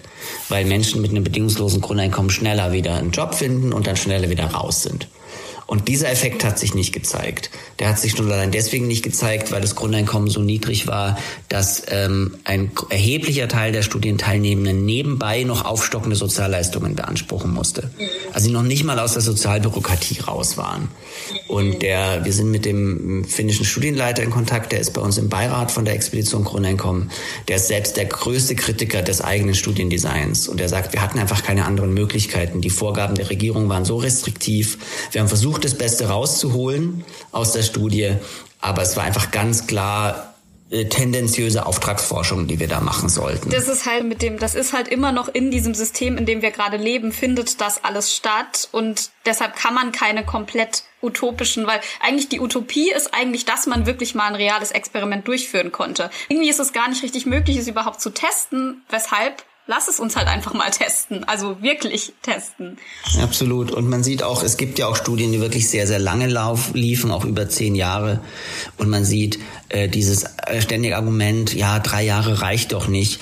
Nee, die Effekte sind einfach ganz ähnlich. In den Langzeitstudien kamen ähnliche Effekte raus wie in den Drei-Jahres-Studien. Teilweise sind es dieselben Effekte wie in diesen eher anekdotenhaften ähm, äh, Erzählungen, die Grundeinkommensgewinnerinnen von mein Grundeinkommen haben, die das ein Jahr bekommen haben und teilweise sogar selbst bei einer einmaligen Geldzahlung, was jemand nur einmal bekommt und danach nie wiederkriegen wird, hast du sogar ähnliche Effekte. Also einfach diese Erfahrung der Bedingungslosigkeit. Da gibt mir jemand mal was, ohne drauf zu gucken, was ich zurückgebe. Und traut mir zu, selber das Beste draus zu machen. Also dieses, diese Stärkung des Individuums in seiner eigenen Entscheidungsfähigkeit und in der Fähigkeit, selber eine gute Entscheidung zu treffen, das scheint eine ganz, ganz wichtige ähm, Botschaft zu sein, die an einigen Stellen der Gesellschaft fehlt. Und ich gerade, glaube ich, beim Einkommen wäre es ganz, ganz wichtig und sinnvoll, diese Botschaft zu setzen für die Existenzsicherung. Diese Kritik, dass die Menschen, wenn sie beobachtet werden ähm, oder sowas nur temporär begrenzt bekommen und das ja auch wissen, die, die ist ja im Umlauf. Also ich frage mich, du hast es ja gerade auch schon angesprochen, ne, dass, ähm, dass sich das wohl auch auf lang, lange Zeit so übertragen lässt. Ich frage mich aber sowieso, was denn jetzt genau eine Beobachtung über drei Jahre an diesem Verhalten so stark beeinflussen sollte, dass Menschen gegensätzlich handeln. Weil ja, Menschen verhalten sich anders in der kurzen oder in der mittleren Frist. Menschen verhalten sich auch unter Beobachtung unterschiedlich. Das sind Dinge, die man berücksichtigen muss bei der Auswertung. Ich frage mich nur, ob wir, also wie dann jemand, der das kritisiert, auf die Idee kommt, dass deshalb das gegenläufig ist oder dass das nichts damit zu tun hat. Denn wenn ich beobachtet werde, wenn ich 1200 Euro bekomme, dann würde ich mir ja nicht denken, ja, den, den zeige ich jetzt mal, die hier die Studie gemacht haben. Das mache ich jetzt mal ganz anders, sondern ich würde mir immer noch denken, cool, ich habe diese 1200 Euro, ich mache jetzt damit, was ich auch immer für sinnvoll halte. Das wäre doch meine erste Präferenz, anstatt ich hau den jetzt, verhau den jetzt mal die Studie. Absolut. Wie du sagst, es muss methodisch natürlich berücksichtigt werden. Und natürlich darf sich niemand wundern, wenn ein Effekt, der in einem Pilotversuch irgendwie so stark war, dann in der Wirklichkeit schwächer oder stärker ist. Weil es natürlich einen Unterschied macht unter der Glasglocke irgendwas zu untersuchen. Aber das ist ja das Wesen der Wissenschaft. Also das ist ja kein Gegenargument. Das ist ja, wenn wir einen Impfstoff entwickeln, dasselbe. Dann wird der erstmal in der Petrischale getestet, ob der diese, ob der wirkt und dann irgendwann wird er an einer kleinen Gruppe getestet und dann irgendwie an einer größeren und erstmal nur an Gesunden und erst sehr später an Kranken und äh, Kinder kommen dann später dran und Ältere kommen auch erst später dran. Und damit muss man ja umgehen mit den Grenzen von Wissenschaft, dass das immer ein schrittweiser Erkenntnisprozess ist. Aber das spricht ja in keinster Weise gegen Modellversuche. Dem kann ich mich nur anschließen. Also ich frage mich oft so, wie es denn realpolitisch weitergehen wird. Und ähm, klar kann man sich Grundeinkommen als die große Übernachtrevolution vorstellen. Und ich glaube tatsächlich, dass ein Grundeinkommen ähm, alternativlos würde, zum Beispiel in dem Moment, wo äh, humanoide Roboter gebaut werden, die ungelernte Arbeiten einfach verrichten können. Also denen ich quasi wie äh, einer Person, die jetzt äh, Hauptschulabschluss hat oder ungelernt ist, einfach mich daneben stelle, ihr eine Tätigkeit erkläre und sage, und mach das jetzt mal die nächsten acht Stunden. Und äh, dass in dem Moment, wenn diese Roboter günstiger sind im Betrieb als äh, Arbeitskraft, als Mindestlohn, einfach Grundeinkommen auf jeden Fall aus der Versenkung geholt wird, weil wir dann brauchen wir eine andere Art, unsere Arbeitswelt zu organisieren, Menschen Freiräume zu schaffen für Bildung, für Weiterbildung, um dann eben Tätigkeiten zu übernehmen, die nicht durch diese simplen Roboter übernommen werden können. Und das ist aber der einzige Szenario, wo ich mir das wirklich wie so äh, bei Fukushima und jetzt steigen wir aus der Atomkraft aus, so als Übernachtsszenario vorstellen kann. Ansonsten glaube ich, dass wir uns da schrittweise hinbewegen werden. Wir werden, was ja jetzt, jetzt sogar inzwischen die SPD fordert, wir werden die Sanktionen abschaffen im Sozialsystem. Ähm, wir werden vielleicht die Höhe erhöhen, ähm, die an Sozialleistungen Menschen gewährt werden. Wir werden dann vielleicht anfangen, irgendwann das mit den Steuern zu verrechnen und so quasi Elemente eines bedingungslosen Grundeinkommens immer mehr in unsere Gesellschaft reinbringen. Und das wird gar nicht so die große Weltrevolution werden. Und dann können wir auch die Effekte, die das hat, schrittweise beobachten und feststellen, okay, was macht es denn für einen Unterschied? Ähm, funktioniert unser Sozialsystem ohne Druck wirklich schlechter? Oder kann es sein, dass es genauso gut funktioniert und seine Ziele erfüllt, wenn wir die Sanktionen eben nicht mehr haben? Und dann ist schon mal eine große Sorge abgeräumt, wenn wir mal fünf Jahre ohne Sanktionen gelebt haben und die Gesellschaft hat trotzdem genauso funktioniert. Und dann können wir gucken, ob wir das lieber individuell machen, als auf Haushalte zu berechnen, was ja auch ein Element von bedingungslosen Grundeinkommen ist. Insofern glaube ich, da ist viel möglich, äh, in kleinen Schritten vorzugehen. Und deswegen ist auch diese Sorge vor dem Zusammenbruch der Gesellschaft aus meiner Sicht nicht begründet, weil wir können da schon zwischen durch nachjustieren und immer wieder die Effekte dann auch im realen Experiment messen, nicht nur unter der Käseglocke eines Piloten. Welche Risiken siehst du da momentan? Wenn ähm, ein Grundeinkommen eingeführt würde und vielleicht auch konkret ähm, in eurer Studie, die ihr vorhabt? Also ein Risiko ist sicherlich, dass ähm, eine Grundeinkommensgesellschaft teilweise andere Soft Skills braucht, andere Prozesse, um sich zu organisieren. Also eine Gesellschaft, die mehr auf die Freiheit und die, ähm, die Entscheidungsspielräume des Einzelnen und der Einzelnen setzt, muss natürlich auch den Umgang mit dieser Freiheit lernen. Also, dass ich einerseits weiß, was ich brauche und will und nicht mehr irgendwie einfach äh, die Sachbearbeitung im Jobcenter oder meinen Arbeitgeber, meinen Chef frage, dass ich selber mehr entscheiden kann, dann aber auch die ähm, Bildung habe, um gute Entscheidungen zu treffen, ähm, dass ich auch mit der Freiheit der anderen umgehen kann. Also ähm, es ist ja auch für die Menschen, die heutzutage über Druck Menschen dazu bringen, zu äh, Lohnarbeit zu machen, vielleicht eine Umstellung, wenn sie anders motivieren müssen. Also wenn sich dann Unternehmen fragen müssen, wie kann ich Arbeitsplätze so gestalten, dass Menschen weiterhin gerne zu mir in die Arbeit kommen und eben nicht sagen, hey, jetzt habe ich ein Grundeinkommen, jetzt habe ich keinen Bock mehr auf dich, weil die Art, wie mich hier die Vorgesetzten behandeln, die wenige Wertschätzung, die ich kriege, das passt mir hier nicht. Also wir wissen ja heute schon aus der, aus der Arbeitspsychologie, dass das Geld, was mir monatlich aufs Konto überwiesen wird, nur ein wirklich nur ein Anteil ist der Motivation, in, in, in, den, äh, in, in der Arbeit an die spezielle Arbeitsstelle zu kommen. Und dass der Umgang, die, die Weiterbildungsmöglichkeiten, ernst genommen zu werden in meinen Bedürfnissen, flexible Arbeitszeitmodelle, äh, Vereinbarkeit von Familie und Beruf, Aufstiegschancen, also was es da alles gibt an Dingen, die einen, einen Lohnarbeitsplatz attraktiv oder eben nicht attraktiv machen, das wird natürlich Veränderungen mit sich bringen, wenn wir Grundeinkommen haben. Und wenn die Einzelne die Freiheit hat, immer Nein zu sagen und zu sagen, nö, unter den Bedingungen mache ich es nicht. Da gab es ja dieses Argument des Lohndumping, dass möglicherweise das dann passiert. Äh, du hast es, glaube ich, irgendwie genannt, so ja, dann haben wir hier ein staatlich subventioniertes Lohndumping, weil dann haben wir Grundeinkommen und Kombilöhne. Ähm, da wiederum äh, hatte ich ja eben gerade diese Einkommenssubstitutionseffekte angeführt, wo man nicht genau weiß, was, was zutrifft. Ähm, zum anderen gibt es auch diesen Begriff des äh, Reservation Wage, also dass Menschen halt jede einzelne Person hat halt bestimmte Präferenzen und zu, die sich möglicherweise mit dem Grundeinkommen ja auch verändern können. Und eine Person hat aber immer einen Lohn, zu dem sie arbeiten will. Der ist halt unterschiedlich und im, wenn ein Grundeinkommen eingeführt würde, könnte man ja auch davon ausgehen, dass sich halt ähm, diese Präferenzen so verändern, dass man halt nicht, dass sich der Reservation Wage erhöht und dass man erst halt nach diesem Reservation Wage halt arbeiten gehen will. Also dass sich quasi die ja, die Angebotskurve dadurch nach links verschiebt, so dass halt die Arbeitnehmenden in einer anderen Verhandlungsposition sind. Und so. Im Endeffekt weiß man halt nicht, was, was genau passieren wird. Im Endeffekt, ähm, man weiß nicht, ob das genau so eintritt, wie das viele Befürwortende des Grundeinkommens sagen. Es gibt aber genauso, es gibt Anhaltspunkte dafür und es gibt andere Theorien, wo man halt sagen könnte, hm, die und die Risiken gibt es.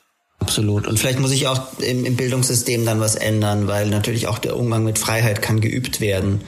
Und es ist ja auch nicht vorstellbar, dass ich irgendwie in einem Schulsystem bin, wo ich irgendwie noch um Erlaubnis fragen muss, ob ich aufstehen darf und auf Toilette gehen darf während einer Unterrichtsstunde. Und dann soll ich plötzlich, äh, nach wenn ich meinen Abschluss habe, plötzlich in einem freien Arbeitssystem mit Grundeinkommen klarkommen. Also da vielleicht auch dieses äh, dieses starke Setzen auf externe Motivation, auf Testungen, auf Durchfallen und wenn du die Leistung nicht bringst, dann wirst du aus dem Klassenverband rausgenommen, musst ein Jahr zurück. Also auch vielleicht müssen auch da Veränderungsprozesse kommen, damit wir eben auch an dieses selbstbestimmte und freie, äh, damit wir diese Soft Skills auch entwickeln, die wir dafür brauchen. Also ich glaube schon, dass da einiges an gesellschaftlichen Veränderungen mit sich bringt. Ähm, spannender Punkt ist ja dann auch, ähm, was es mit mit ähm, unterprivilegierten Gruppen macht, was es im Verhältnis zwischen männlich und weiblich sozialisierten Menschen macht. Also ich glaube, dass grundsätzlich Grundeinkommen schon auch Machtstrukturen in Frage stellt.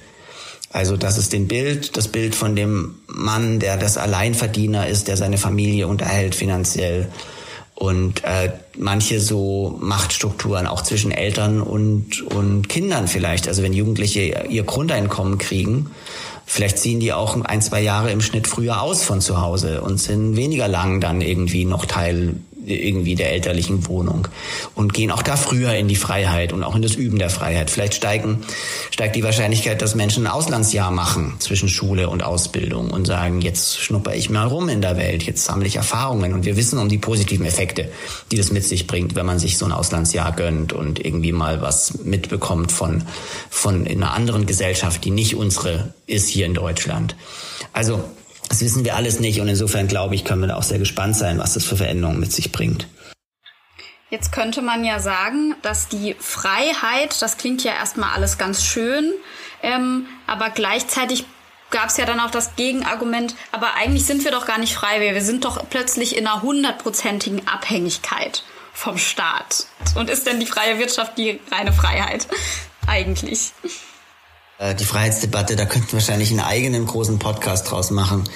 Letztlich jeder und jede kann natürlich auch das Grundeinkommen ablehnen. Und äh, wenn das dich an deiner Freiheit einschränkt, so wie auch heute ja auch Menschen, die Anspruch haben auf Sozialleistungen, nicht ins Jobcenter gehen und aus gewissen Gründen diesen, diesen Anspruch nicht abrufen.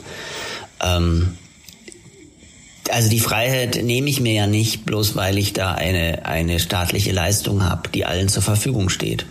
Insofern, ich kann, ich kann das Argument verstehen.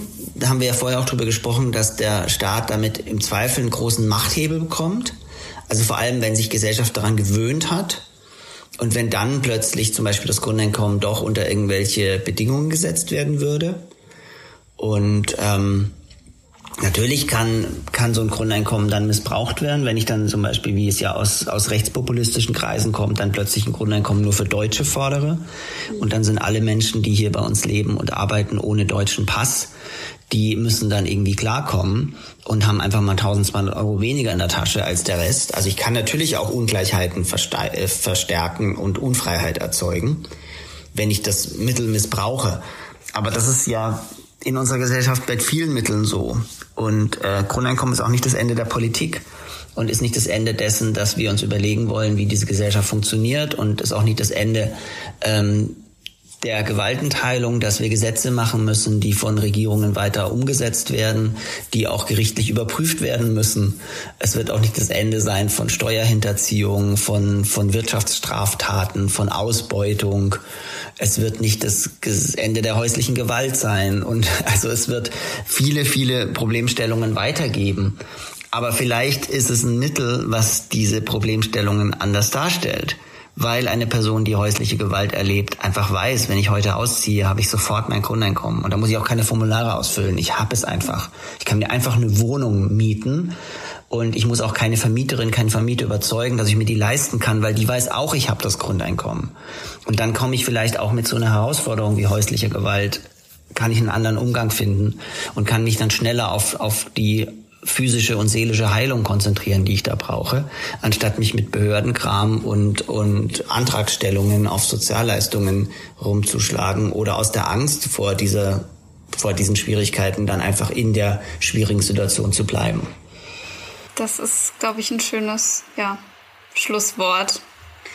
Das hast du sehr gut äh, ja, alles dargelegt und ich habe auch natürlich noch mal total viel gelernt, äh, auch gerade noch mal, wie das bei euch alles funktioniert. Also ganz vielen Dank, dass du dir jetzt hier über eine Stunde Zeit genommen hast, ähm, um das mit mir zu besprechen. Jetzt auch große Freude gemacht. Ich freue mich auch, wenn viele Menschen sich noch anmelden auf expeditionsgrundeinkommen.de und wollen, dass ihr Heimatort, ihr Wohnort, wo sie gerade leben, mit dabei ist beim großen Modellversuch. Eigentlich in meiner Vorstellung hätte ich natürlich gerne, dass alle Gemeinden und Städte deutschlandweit dabei sind. Das wird am Schluss nicht klappen. Aber es wäre toll, wenn wir irgendwie über 100 äh, Kommunen werden am Schluss und es wirklich ein sehr, sehr großer, breiter Modellversuch ist. Also die, das ist nach oben offen, die, der Himmel ist das Limit und es können gerne auch 10.000 Menschen dann dabei sein, die drei Jahre Grundeinkommen testen je mehr mitmachen, umso mehr können wir auch wissenschaftlich rausfinden und je mehr Antworten haben wir auch auf die vielen Fragen, die wir heute besprochen haben. Sehr richtig. Bis wann kann man sich da anmelden? Im Moment haben wir keine Endfrist gesetzt, weil wir eben noch nicht wissen, wann man überhaupt sinnvoll wieder Unterschriften sammeln kann. Insofern ähm, einfach so schnell wie möglich, erzählt es weiter, bringt eure Freundinnen und Freunde dazu, sich auch anzumelden. Und sobald dann in einer äh, Stadt oder Gemeinde diese ein Prozent erreicht sind, dann gehen wir in Kontakt und gucken, wie wir den politischen Prozess vor Ort starten können. Das klingt voll gut. Macht das auf jeden Fall. Danke dir ganz herzlich, Joy. Danke, Frauke. Das war's mit der neuen Folge Chicks on Politics. Ich freue mich, dass ihr zugehört habt bisher und wie immer möchte ich dazu aufrufen, mir Feedback zu schicken über Twitter, Chicks on Politics mit X am Ende, weil ansonsten funktioniert das leider mit dem Twitter-Zeichen nicht. Deshalb heiße ich da so ähm, Instagram, Chicks on Politics ganz normal aneinander geschrieben oder ganz traditional über ähm, Mail, chicksonpolitics at gmail.com. Und an mir bitte auch Geld rüber zu schicken, ähm, auch an schicksonpolitics.gmail.com über PayPal oder auch über den PayPal Me-Link. Alle diese Dinge verlinke ich wie immer in den Folgennotizen. Und ähm, wenn ihr Expedition Grundeinkommen noch unterstützen wollt, beziehungsweise selbst vielleicht auch Grundeinkommen bekommen wollt, ist es auch noch nicht zu spät, auch wenn wir jetzt drei Monate später dran sind. Ähm, ihr könnt weiterhin auf die Seite ähm, von Expedition Grundeinkommen gehen. Ich glaube, expeditiongrundeinkommen.de einfach, aber ich verlinke es auch. Und dort ähm, euch für den Modellversuch anmelden ähm, oder auch beim Unterschriftensammeln helfen, wenn das dann mal leider ähm, hat das Parlament jetzt darüber nicht mehr abgestimmt, ähm, weshalb leider jetzt noch nicht mit dem Unterschriftensammeln begonnen werden kann. Aber wenn es dann im Herbst losgeht nach der Sommerpause mit dem Unterschriftensammeln, ähm, freuen die sich sicherlich auch ähm, über UnterstützerInnen und da könnt ihr auch auf der ähm, Website nochmal nachschauen, wie ihr das genau machen könnt. In diesem Sinne, ähm, hab euch, hab euch lieb, ihr Süßen. Ähm, Das cool, dass ihr, dass ihr zugehört. Ja, Frau Geschneide einfach äh, sau viel raus. haben hier übrigens wieder Sekt. Wenn dieses Portal durch Crowdfunding nicht mehr finanziert werden könnte, dann würde das Portal aufhören. Und dann gäbe es diese freie Stimme nicht mehr und dann weiß ich nicht, wo die Leute ihre, Ju- wo die dann ihre Informationen hernehmen. Ich brauch Sekt. Ich brauch Sekt, du brauchst Sekt. Egal wann du das liest. Prost, Ja, genau.